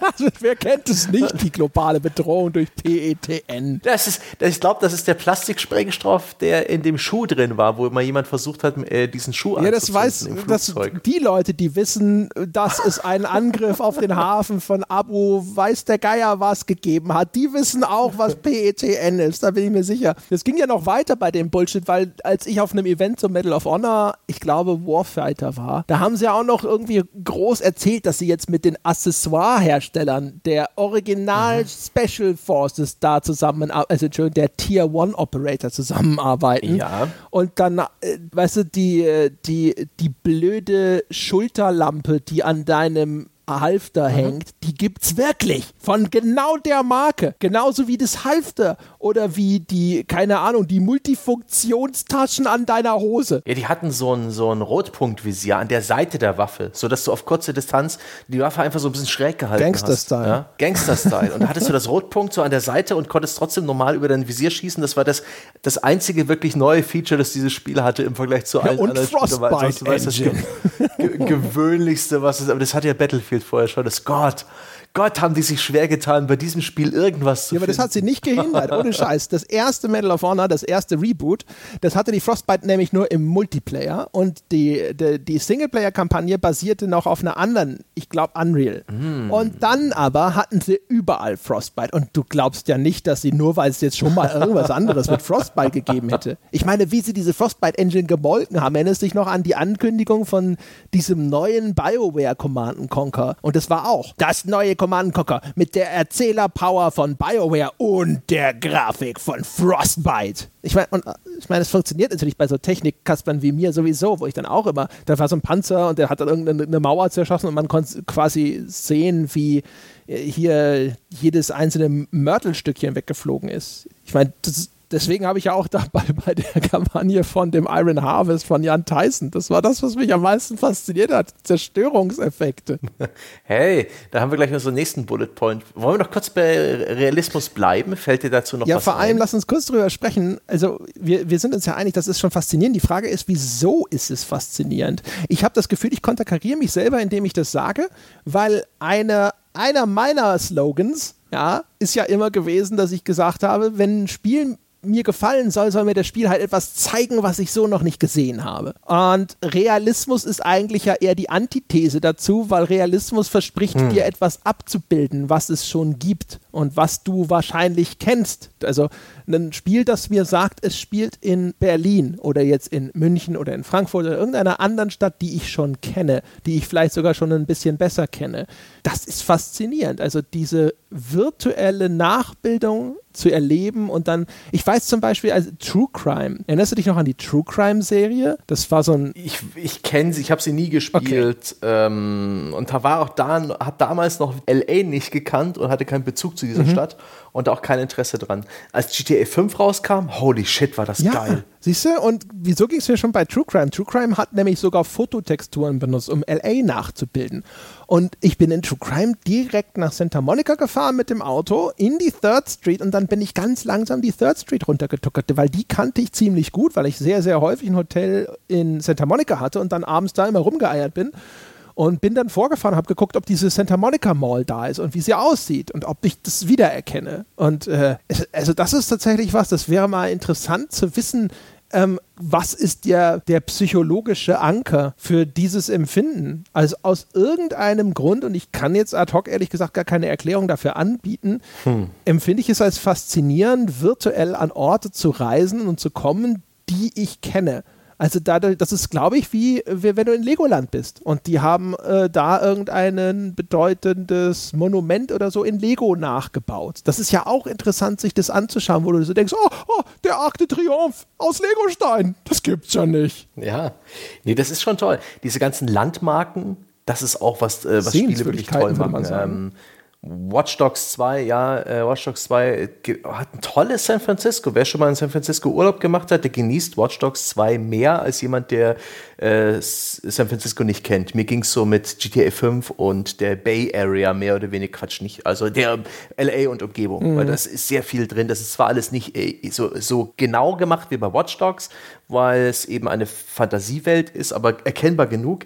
Und ich glaube, ein Stück weit ist es dieses diese Überprüfung, schafft es das Spiel inzwischen, Realismus so darzustellen, wie ich es kenne? Dieses, dieses, dieser, dieser Check, der faszinierend ist. Wie, wie gut sind Spiele schon geworden? Wie, wie glaubwürdig äh, schaffen sie es, ist, mich da in, in diese Welt zu entführen? Ähm, ich glaube, das ist so diese Neugierde. Wie weit ist die Technik schon gekommen? Und ähm, ein Stück weit auch. Immersion vielleicht. Hm. Weil ich könnte mir vorstellen, mein Impuls, erstmal diese Kontrollgänge zu machen. Das hatte ich bei Watch Dogs 2 auch. Sofort geguckt, ist der Moscone Center da, da wo die GDC genau. immer stattfindet, und dann in der Umgebung umgeschaut, sind da die Hotels und sonst irgendwas. Also das sind die Sachen, die kenne ich halt. Ne? In San Francisco kenne ich den Weg von meinem Hotel zum Moscone Center und zurück und dann vielleicht noch vor zur Fisherman's Wharf das, und hier Union Square. Das ist so, ich kenne vielleicht, weiß ich nicht, einen Quadratkilometer oder so dieser Stadt und davon auch nicht alles. Mhm. Und, ähm, und dann, dann gucke ich aber immer erst, man will ich sehen, gibt es das und wie authentisch erscheint es mir?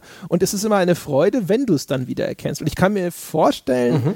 dass das wenn, wenn dieser Abgleich erfolgreich ist, dass das die ganze Welt automatisch für dich glaubwürdiger macht. Weil du hast an den Stellen, du hast diese Stichproben durchgeführt, die sahen so aus, wie sie aussehen sollen. Und jetzt kannst du es ganz glauben. Verstehst du, was ich meine? Schon, schon ein Stück weit. Und dieses Realismusversprechen, das, das bringt schon ein Stück weit mit sich mit, ja, das ist besser geworden.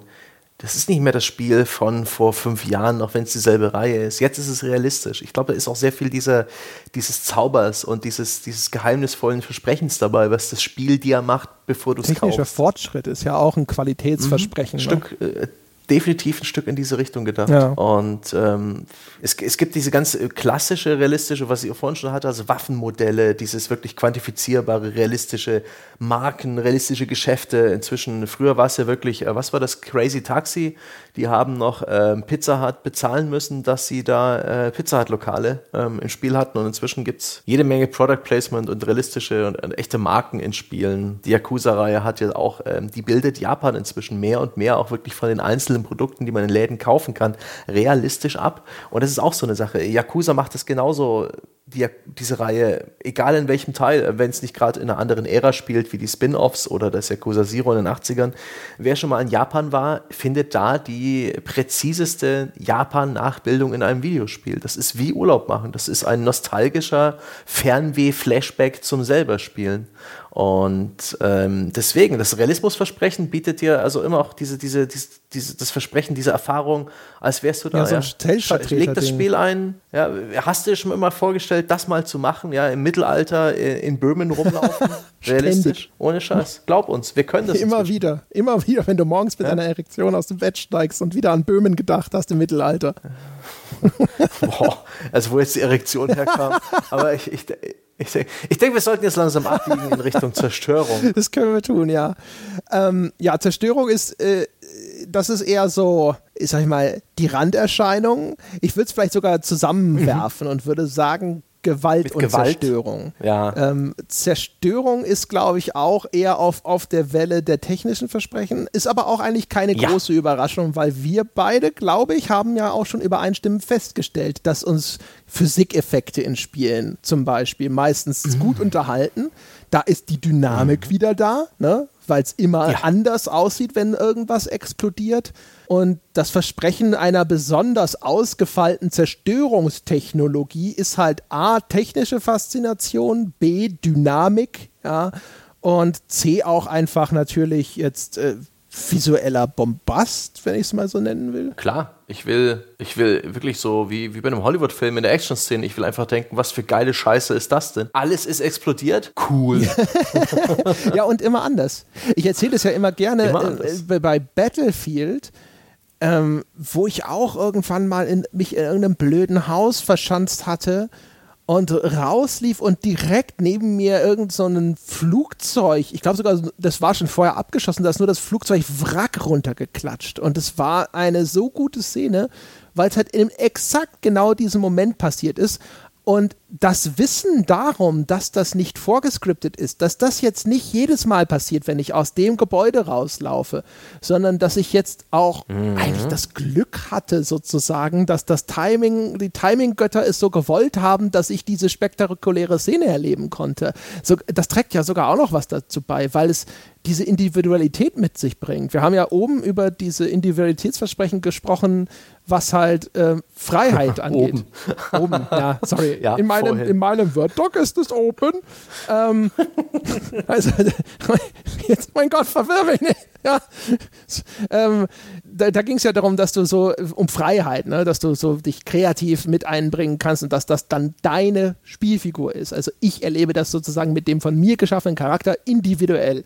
Und die, die, die Dynamik, da ist sie wieder, also da, dass dieses Ereignis eben aus der äh, dieser Spielphysik heraus entstanden ist, macht es auch mehr zu meinem Erlebnis. Das habe ich erlebt und kein ja. anderer hat es zumindest genau aus dieser Perspektive gesehen. Zerstörung ist ein super greifbarer ja, Gradmesser für Freiheit. In einem Spiel wie Red Faction 1 oder 2 kannst du, wo du willst, Löcher in die Erde sprengen und schießen und graben.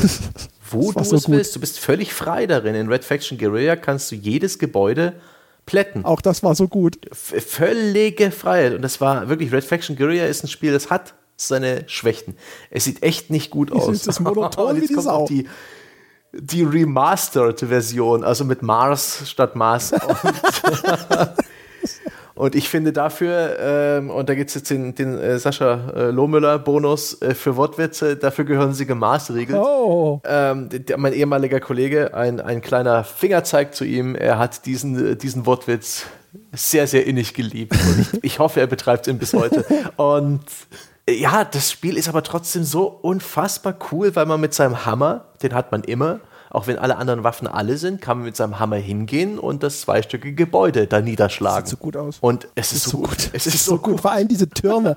es gibt da so wie so, ja. wie so Leuchttürme, Silos oder weiß der Geier was. Das sind einfach große Türme und wenn du die umhaust und die dann wie so ein Baum umkippen, ist es wie eigentlich ein Holzfäller-Simulator, nur mit Vorschlaghammer mhm. und 300 Meter hohen gefühlt Bäumen. Toll. Und dann zerbricht es am Boden in lauter Einzelteile. Ach, so gut. Ja. Und es gibt noch andere Spiele. Ein, ein weiterer Titel, vielleicht äh, kommt jemand auf den Namen. Ich musste wirklich erstmal googeln. Da, da war ich in der Präsentation drin. Und das Spiel habe ich bereits vergessen, bevor es erschienen ist. Und als es dann erschienen ist, ist es auch ungefähr eine Woche lang präsent gewesen.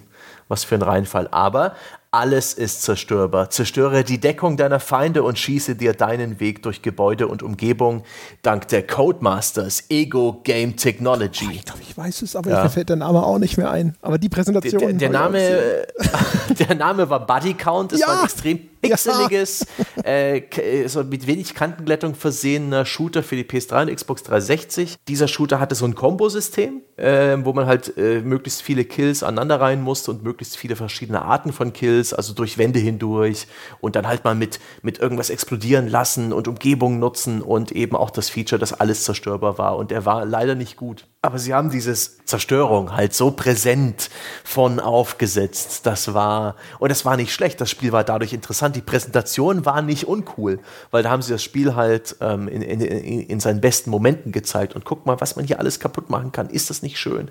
Oder sowas wie, Mercenaries 2 von mhm, Pandemic mhm. Studios, die es inzwischen auch leider nicht mehr gibt, wo man so viele Dinge kaputt machen kann und wo die Zerstörung, das muss ich dem Spiel zugute halten, auch so wunderbar eskaliert ist, wo man bereits in der ersten Mission Luftschläge ordern konnte und die dann äh, wirklich bis ins Lächerliche äh, übertrieben wurden, je weiter man gezockt hat. Da konnte man halt komplette ja, Bohrinseln kaputt schießen, auf den man vorher noch rumgeballert hat. Also auch so in, im Sinne von Scale und Größe und Umfang im Verhältnis zur eigenen Spielfigur. Und dazu noch die Freiheit der Zerstörung.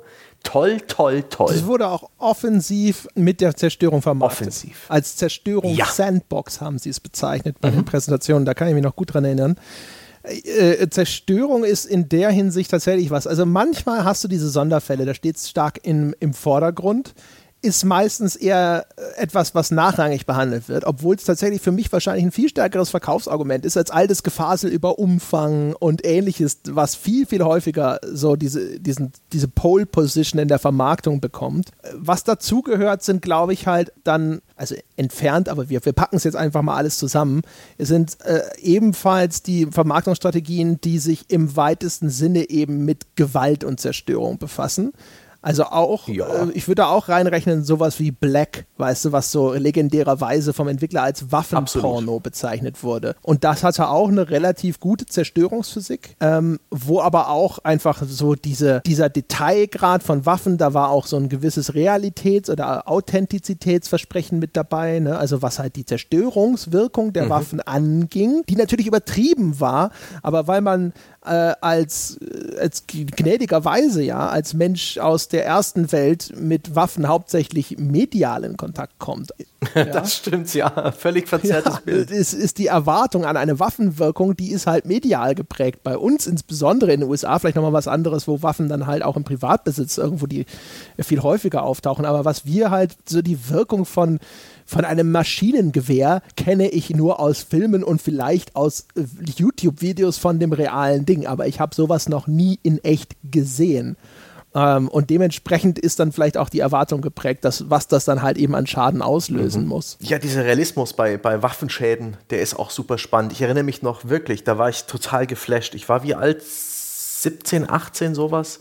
Und da gab es diese Videos und dann auch die Demo zu Metal Gear Solid 2 da gab es diese Schießerei an Bord de, des Öltankers in der Kombüse, wo dann äh, Glas realistisch zersprungen ist, an den Einschussstellen erstmal so blind geworden und nach genügend Schüssen dann zerbröselt, wo die Löcher auch da entstanden sind, wo die meisten Schüsse waren, danach so nach außen ist diese, diese Zerbröselung weitergegangen. Da wurden Melonen zerschossen, die im Regal lagen, deren Stücke physikalisch korrekt nach unten gefallen sind. Mehlsäcke beschossene haben Mehl verloren und sind langsam flacher geworden. Das war der Wahnsinn. Jede einzelne Flasche an der Bordbar konnte zerschossen Geil. werden. Also wirklich, das war damals für mich der, ich, der heißeste Scheiß. Die Demo hat mich dann eher kalt gelassen. Das war für mich wirklich, hä, die, die Gegner spawnen ja alle wieder, wenn ich den Raum verlasse und wiederkomme. What the fuck, was ist denn das für ein Scheiß? Mir läuft aber trotzdem das Wasser jetzt noch im Munde zusammen, wenn du das so beschreibst. und ein Stück weit, äh, mein Aspekt zu diesem äh, Zerstörungsversprechen, das ist eins, das müssen sie halten. Anders als die Entscheidungsfreiheit können sie das nicht faken. Wenn mir ein Spiel zerstörbare Deckung verspricht, dann muss es die geben und dann muss das Spiel immer noch funktionieren. Zerstörung ist also ein, ein Versprechen, das man nicht so leichtfertig ähm, äußern kann als Spieleentwickler als anderswo. Ähm, Wenn es im Spiel integriert ist, dann muss es funktionieren. Und äh, eine zerstörbare Deckung ist schon für eine Spiel-KI und für so eine Spielmechanik durchaus eine Herausforderung. Es ist sehr viel schwieriger, so ein Spiel umzusetzen, als, eine, als ein Shooter, wo es keine zerstörbare Deckung gibt, aber jede Menge Gegenstände, die ungefähr hüfthoch sind. Ja. Ich meine dich, Fuse. ja, auch Red Faction, das erste, das im Multiplayer hinterher teilweise wirklich unspielbar wurde, wenn dann in der dritten Runde wirklich alles weg, da war dieser Level komplett entkernt. Ja. Die, alles, was vorher noch ein normaler Gang gewesen ist, war jetzt nur so ein Gitternetz, wo du auf einzelnen Metallstreben vielleicht noch entlang balancieren konntest oder ansonsten musste sich alles auf die unterste Ebene verlagern, äh, wo dann irgendwo mhm. dann mal nicht zerstörbare Materialien im Boden waren. Das war, es war cool, diese Umgebung zu zerschießen, aber als Multiplayer-Wettbewerb, wo es dann darum ging, irgendwelche Mitspieler äh, abzuschießen, war es dann wirklich sperrig und eigentlich schlecht spielbar geworden. Ja. Und es gibt natürlich auch noch die, die Zerstörung, die jetzt nicht spielrelevant ist. Burnout zum Beispiel, Burnout Revenge, ja, deformierbare Wagen. Mhm. Erlebe mit der Power der Xbox 360 die nächste Generation der Zerstörung und zerlege die Wagen in den explosivsten Crashs der ganzen Serie buchstäblich in ihre Einzel, zerlege sie buchstäblich in ihre Einzelteile. Super. Und das ist dann Zerstörung als Belohnung. Die ist einfacher. Die Zeitlupenkills des, des Rennspiels ist ja der Crash. Und äh, Zeitlupenkills gehen auch so in Richtung Gewalt. Die Gewalt ist auch anders als die Zerstörung in Shootern. Ja, kein Spielbestandteil, der auf dem jetzt irgendwie kritisch der Spielspaß und das Gameplay lastet.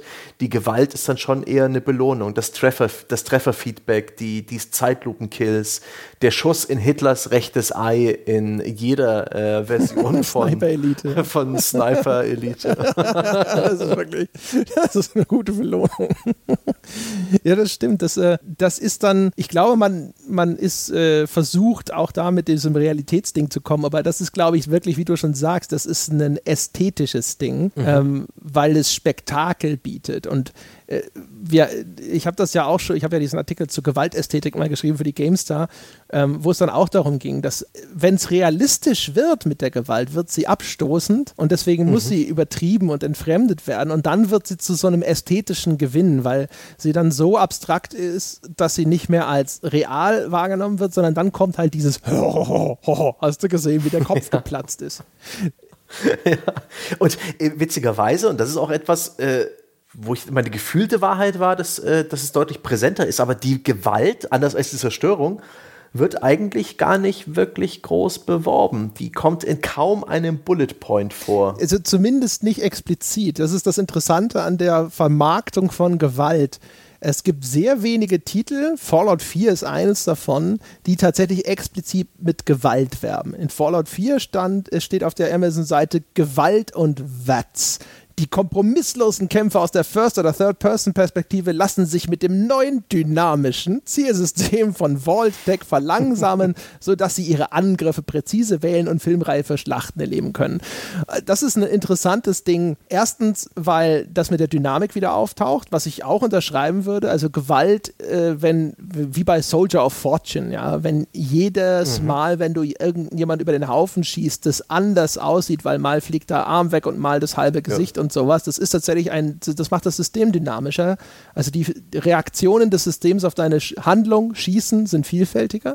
Und das, das Zweite ist halt, da wird auch auf filmreife Schlachten abgestellt und das ist, trägt auch wieder bei zu dem Argument, dass Gewalt ist halt ein ästhetisches äh, Element, dass du da sitzt und sagst, genauso wie ähm, schöne Wassereffekte. Ja, wow, das sieht jetzt nicht in dem Falle vielleicht schön, mhm. sondern einfach nur krass aus. Das ist halt intensiv und das intensiviert so dein Spielerleben. In den meisten anderen Spielen, von denen es ja nicht wenige gibt, die auch mit viel Gewalt hantieren, taucht der Begriff nicht explizit auf, sondern es wird eher kodiert. Also God of War, mhm. das Neue, sagt, es gibt einen gnadenlosen Nahkampf und die Kämpfe werden unmittelbar rasant und unnachgiebig, wobei unnachgiebig wahrscheinlich wieder nur eine sehr stelzige Übersetzung aus dem Englischen ist. Und oftmals ist dieses Gewaltversprechen auch mit diesem kleinen Button abgehakt. 100% uncut, der teils auch direkt auf der Verpackung aufgedruckt ist in dem Artwork, der öfters mal als Bullet Point äh, auftaucht. Dieses, hey, das ist bei uns in Deutschland nicht geschnitten. Zwinker, ja. zwinker. Genau bei solchen Spielen taucht der garantiert, ich habe es jetzt nicht überprüft, aber garantiert besonders häufig auf,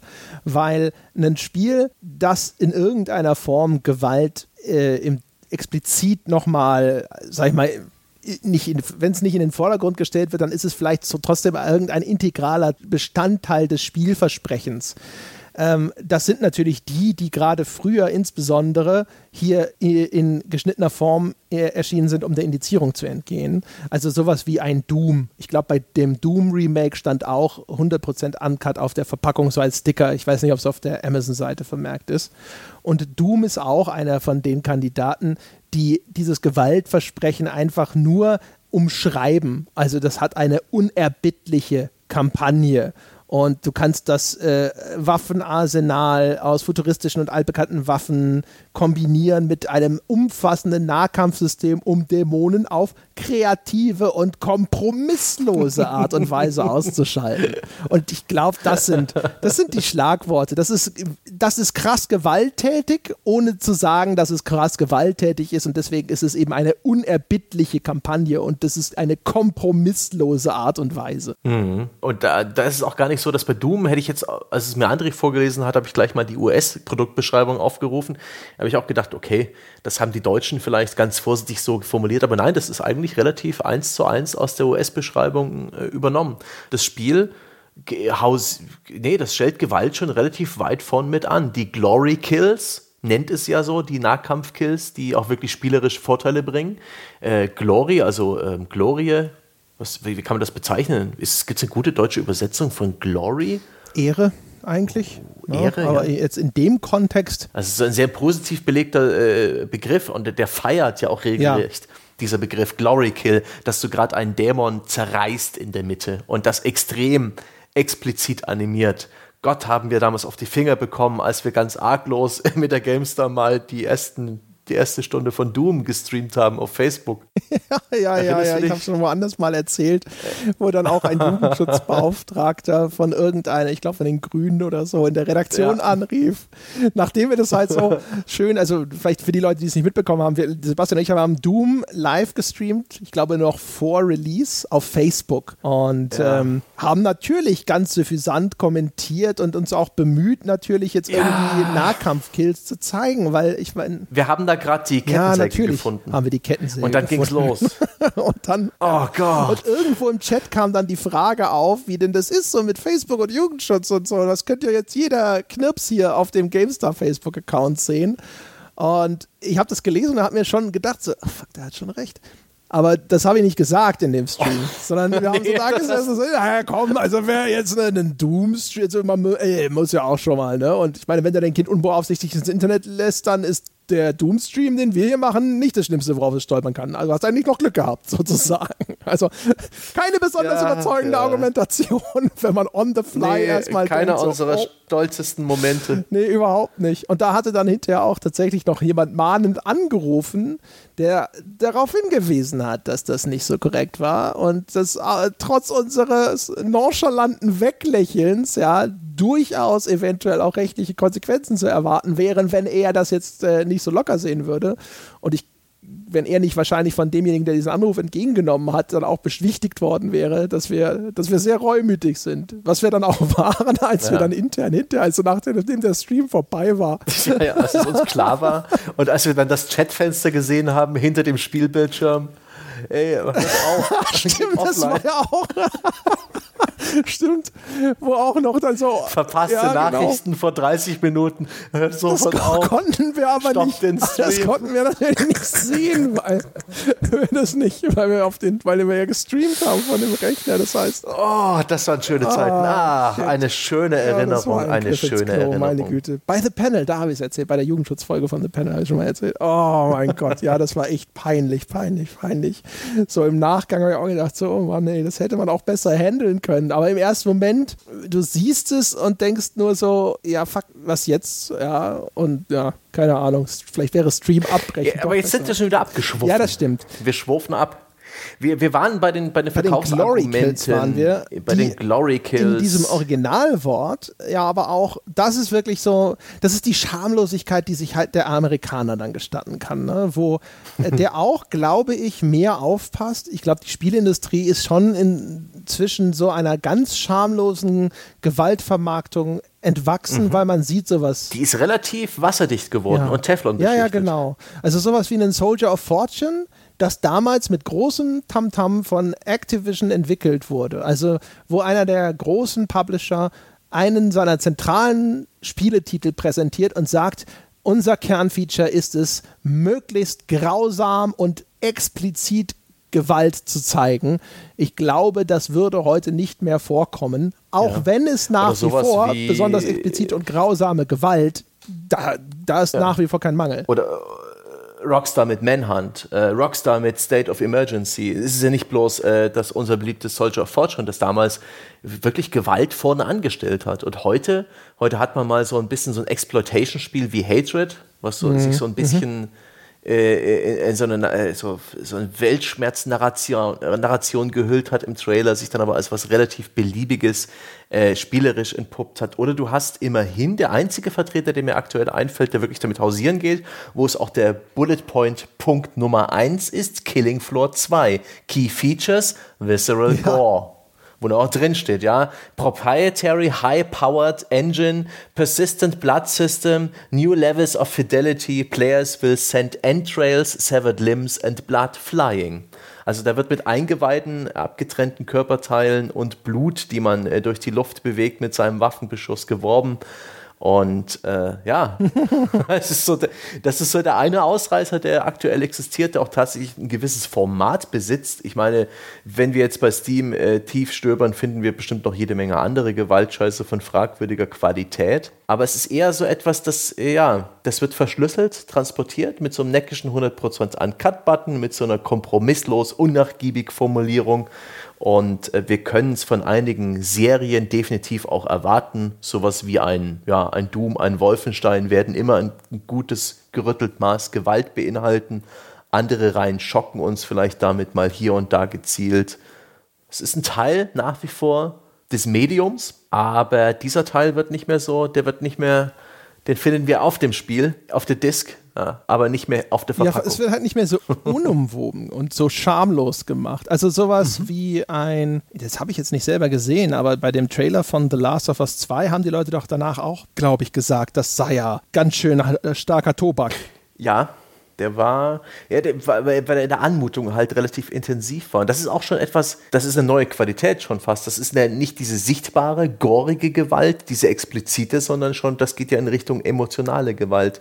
Leute in, äh, in Distress, auch so ein Wort, was ich jetzt auf die Schnelle in einer Notsituation, äh, Leute, die, die, die leiden, ja, Leid mehr oder weniger darzustellen. Das gelingt Spielen jetzt mehr als früher, weil sie eben deutlich realistischer inszeniert sein können, weil äh, ja auch bei diesem Trailer von The Last of Us, diese Figur, die da eben von der, von diesem Art, ja, Galgen oder jedenfalls da in dieser Falle hing, auch deutlich realistischer gezeichnet war als die, das gesamte Personal aller Gewaltshooter in den letzten Jahrzehnten. Ja, das ist hm. genau, also und ich glaube, das ist nach wie vor so, also Gewalt als, als ein mögliches Vehikel, das wird halt gezeigt in irgendwelchen Trailern es wird nur mhm. heutzutage eben nicht mehr so plump gemacht wie früher, wo, eine, wo man hingeht und sagt, so, das ist jetzt hier krasse Gewalt und du kannst die Leute in Stücke schießen, sondern dann geht es halt, ja, das ist eine, eine düstere und emotional eindringliche mhm. Spielerfahrung, äh, präsentiert vom preisgekrönten Studio von ja. ja. Und dann siehst du im, im, Trailer, siehst du ja alles, was du wissen musst. Also dann, weißt ja. du? Äh, genauso wie dynamische Lichtquellen inzwischen auch nicht mehr unbedingt bei den Bullet Points genannt wurden, die früher vielleicht so richtig das Huhu-Feature ist. Gewalt ist halt ein, ein Werkzeug geworden im, im Repertoire eines Spieleentwicklers. Ja, also ich glaube, auch nur das, ein, ein. Ich glaube, es ist schon nach wie vor schon ein Punkt, der auch so, das ist schon noch so ein, so ein Bullet Point. Aber er wird halt nicht mehr explizit hingeschrieben aus Imagegründen. Ich glaube, die Spieleindustrie hat schon eingesehen, dass sie nicht, sich nicht mehr erlauben kann, ähm, nach außen das Bild abzugeben, dass sie völlig undifferenziert und ohne jede Reflexion darüber, was sie da tun, sich in Gewalt suhlen und das versuchen dann äh, den Leuten darüber zu verkaufen. Dafür sind sie inzwischen einfach zu sehr durchprofessionalisiert. Dazu müssen sie zu sehr den Massenmarkt bedienen, standen auch in der Hinsicht zu oft schon im Lichte der Öffentlichkeit und haben Negativschlagzeilen kassiert, die dann zu irgendwelchen Gesetzesvorhaben geführt haben. Die konnten sie in den USA bisher größtenteils alle abwenden. Aber ich glaube, die Lektion ist gelernt, dass man da einfach nicht mehr so unverfroren sein darf. Aber das heißt nicht, dass man nicht nach wie vor weiß oder glaubt zu wissen, dass bei der richtigen Sorte Spiel ähm, eben die, die Glory Kills, die Finishing Moves oder sonst irgendwas durchaus einen Hook sind. Ich meine, ein Mortal Kombat äh, war jetzt auch erfolgreich nach wie vor und für Mortal Kombat mhm. ist das natürlich nach wie vor der Aufhänger und alle anderen sind nicht blind. ja, das stimmt. Aber da muss ich gleich mal gucken, ob die, wie, inwiefern die das formuliert haben. Das ist eine super Idee eigentlich. Ich habe den Eindruck, erwachsen, Kompromiss. Erwachsen ist ja, so ein, genau so ein das Begriff, mit dem man äh, wunderbar ähm, Mortal Kombat X genau, das, ja. oder? Das wird wahrscheinlich dann einfach vielleicht, vielleicht von den Finishing Moves die Rede sein. Ich weiß gar nicht, ob das Wort brutal vorkommt, würde mich mal interessieren. Ähm, ich kann derweil du das nachschaust, kann ich schon mal so den letzten Schwenker Richtung Ende dieser Folge machen. Und mhm. zwar, ähm, ich habe ein, zwei Sachen noch, die, da bin ich eher drüber gestolpert. Die habe ich eher als Kuriosum notiert, als lustige Feststellung. Also wir, ich bin ja. ja, ich habe auch noch sowas. ich habe ich hab ja auf Amazon rumgeklickt für diese Folge und habe mir halt eben überall diese Marketingtexte durchgelesen. Und ich habe dabei angefangen, dann äh, diese Kategoriesortierungen vorzunehmen, wo man dann sagen kann, okay, zeig mir mal alle Bestseller auf der PS4, auf der Switch und auf der Xbox. Und eine, eine, eine Beobachtung, die nichts mit unserem Thema zu tun hat, aber die trotzdem sehr schön war, war, Bestseller, wenn du die PS4-Kategorie aufrufst, sind PSN-Guthabenkarten. Bestseller, wenn du die Switch aufrufst, dann ist es Donkey Kong Country und Mario Kart 8 und so. Also da kommen dann erstmal so ein paar Spiele. Ja, weil der Mehrspieler da nichts kostet. Noch ja, nicht. unter anderem. Und Bestseller bei der Xbox One sind Warta-Batterien im Zehnerpack. das, fand ich charmant, wo ich dachte so, ah ja, das die haben noch keinen eingebauten Akku, ne? Süß. Ja, übrigens Mortal Kombat ist super. Also ähm, die deutsche Version habe ich jetzt nur schnell aufgerufen, auch bei Amazon vier Bullet Points nach der kurzen Beschreibung, dass es hier ein Prügelspiel ist mit epischer Geschichte und zwar neue klassische Charaktere, epische kinoreife Handlung ohne Leerzeichen, Charaktervarianten, tiefgreifendes Kampferlebnis und unter letzterem Punkt verbirgt sich das Gewaltversprechen. Mortal Kombat X ist der nächste Evolutionsschritt der Martial Arts Titel mit der Rückkehr von X-Ray und Finishing Moves, die die Härte des Kampfes wie nie zuvor zeigen und darunter ein schelmisches Uncut Das ist auch geil. Oh Mann, ich habe ja gedacht, wenigstens bei Mortal Kombat X äh, würden sie sich jetzt vielleicht ein bisschen wenigstens äh, aus dem Fenster lehnen. Nein. Aber nein, nein. die Härte des Kampfes ich, transportieren. das ist ja geil. Wie nie zuvor. Ja, ja, ja, Immer die Superlative. Aber was ich auch noch gefunden habe, und zwar in der Beschreibung von Quantum Break, Quantum Break, ja, das Spiel von Remedy Studios, das war damals Xbox One exklusiv. Es war ein Third-Person-Shooter mit so ein bisschen Zeitreise und Zeitstopp. Zeitstopp-Spezialfähigkeiten kam irgendwann als Windows 10 Store-Version auf dem PC, ist inzwischen wohl auch auf Steam verfügbar. Und das hat nicht nur Name-Dropping, ähm, weil es halt Schauspieler drin hat und auch von den Machern von ja, äh, Alan Wake, Alan Max Wake Payne. und Max mhm. Payne, ja. Äh, sondern auch ähm, etwas, das ich sehr, sehr, sehr, sehr liebe, den folgenden Satz einzigartiges 360 Grad Entertainment-Erlebnis durch die Ver Verschmelzung von Spiel und Live-Action-Serie. Ein 360 Grad Entertainment-Erlebnis. Chapeau, ja, lieber Marketing, also Produktmanager von, äh, von Quantum Break. Ach, ein 360 Grad. Das versehentlich ein Bullet Point aus dem Publishing Pitch reingerutscht wahrscheinlich. Du, du, du schaust, ja, du, du spielst ein Spiel und du drehst dich um und hinter dir läuft die Serie. ja, es gibt kein Entkommen, könnte man auch sagen. Ja, wo du hinschaust, läuft Quantum Break. Das ist so ein bisschen wie der Gag mit, äh, deine Mutter ist so fett, ich wollte mich von ihr wegdrehen, aber da war sie immer noch. Das ist Quantum Break. oh. oh. oh. Ah, hervorragend. Ach, schön. Ich habe auch noch eine Kleinigkeit, die sehr schön war. Und zwar steht als äh, bei Witcher 3 steht auf der Produktseite äh, unter den, den tollen Features aufgelistet eine neue Benutzeroberfläche, die anhand des Feedbacks von Mitgliedern der Witcher-Community komplett neu gestaltet wurde. Da geht es um die Game of the Year Edition, wo ich auch so ein bisschen schmunzelnd gedacht habe, so, okay, äh, das heißt eigentlich im Klartext, wenn ihr das Ding kauft, dann ist die Scheiße schon gepatcht. Ja. Sehr gut. ja, wir haben noch nachgebessert und äh, jetzt krampft es echt nicht. Jetzt so. ist es fertig. ja, Vorteil für euch, alle DLCs und spielt sich auch nicht mehr ganz so schlimm. Also, das war, das war schön. Womit ich nicht sagen will, dass sich Witcher mhm. schlimm spielt, das spielte sich schon ordentlich. Also, ich würde sagen, meine Damen und Herren, damit sind wir am Ende dieser wundervollen Reise durch die Buzzword-Welt angekommen. Alle, die sich vorher Bingo-Karten gebastelt haben, erstens herzlichen Glückwunsch zu dieser Eigeninitiative. Das gibt ein Fleißsternchen. Und zum Zweiten, ich hoffe, ihr habt kein Trinkspiel draus gemacht. In dem Falle hoffe ich, dass ihr es noch rechtzeitig in die Notaufnahme schafft. Das soll's gewesen sein äh, für diese Woche. Und wie immer, gibt es Buzzwords von meiner Seite. Erstes Buzzword, 5-Sterne-Wertung auf iTunes. Ja, wenn Sie diesen überaus dynamischen und insbesondere authentischen Podcast zu schätzen wissen und vielleicht noch nicht so viel Geld ausgeben möchten, dann könnten Sie uns trotzdem einen Gefallen tun und uns auf iTunes die verdiente 5-Sterne-Wertung geben für diese wunderbaren zwei Stunden und ein paar zerquetschte Unterhaltungen, die sie durch den Tag gebracht haben. Das wäre ein feiner Zug von Ihnen, meine Damen und Herren, aber vielleicht wollen Sie ja das volle, riesige Podcast-Erlebnis, den kompletten Umfang mit äh, über einem Dutzend unterschiedlicher Formate mit mindestens 15, wenn nicht mehr, Bonusinhalten, die exklusiv jeden Monat nur für Sie individuell als Bäcker bereitgestellt werden,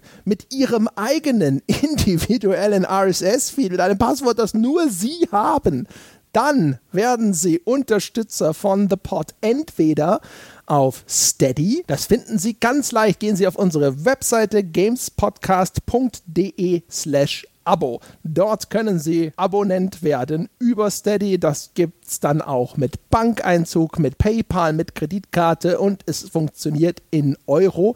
Das wäre unsere Lieblingsvariante, aber nach wie vor und auch in Zukunft können Sie auch Unterstützer werden über Patreon, patreon.com slash auf ein Bier und dort wird dann in Dollar bezahlt, ohne Bankeinzug, nur Kreditkarte und PayPal sind dort möglich sichern Sie sich noch heute die Chance ja, auf diesen dynamischen und insbesondere auch unerbitterlichen Podcast.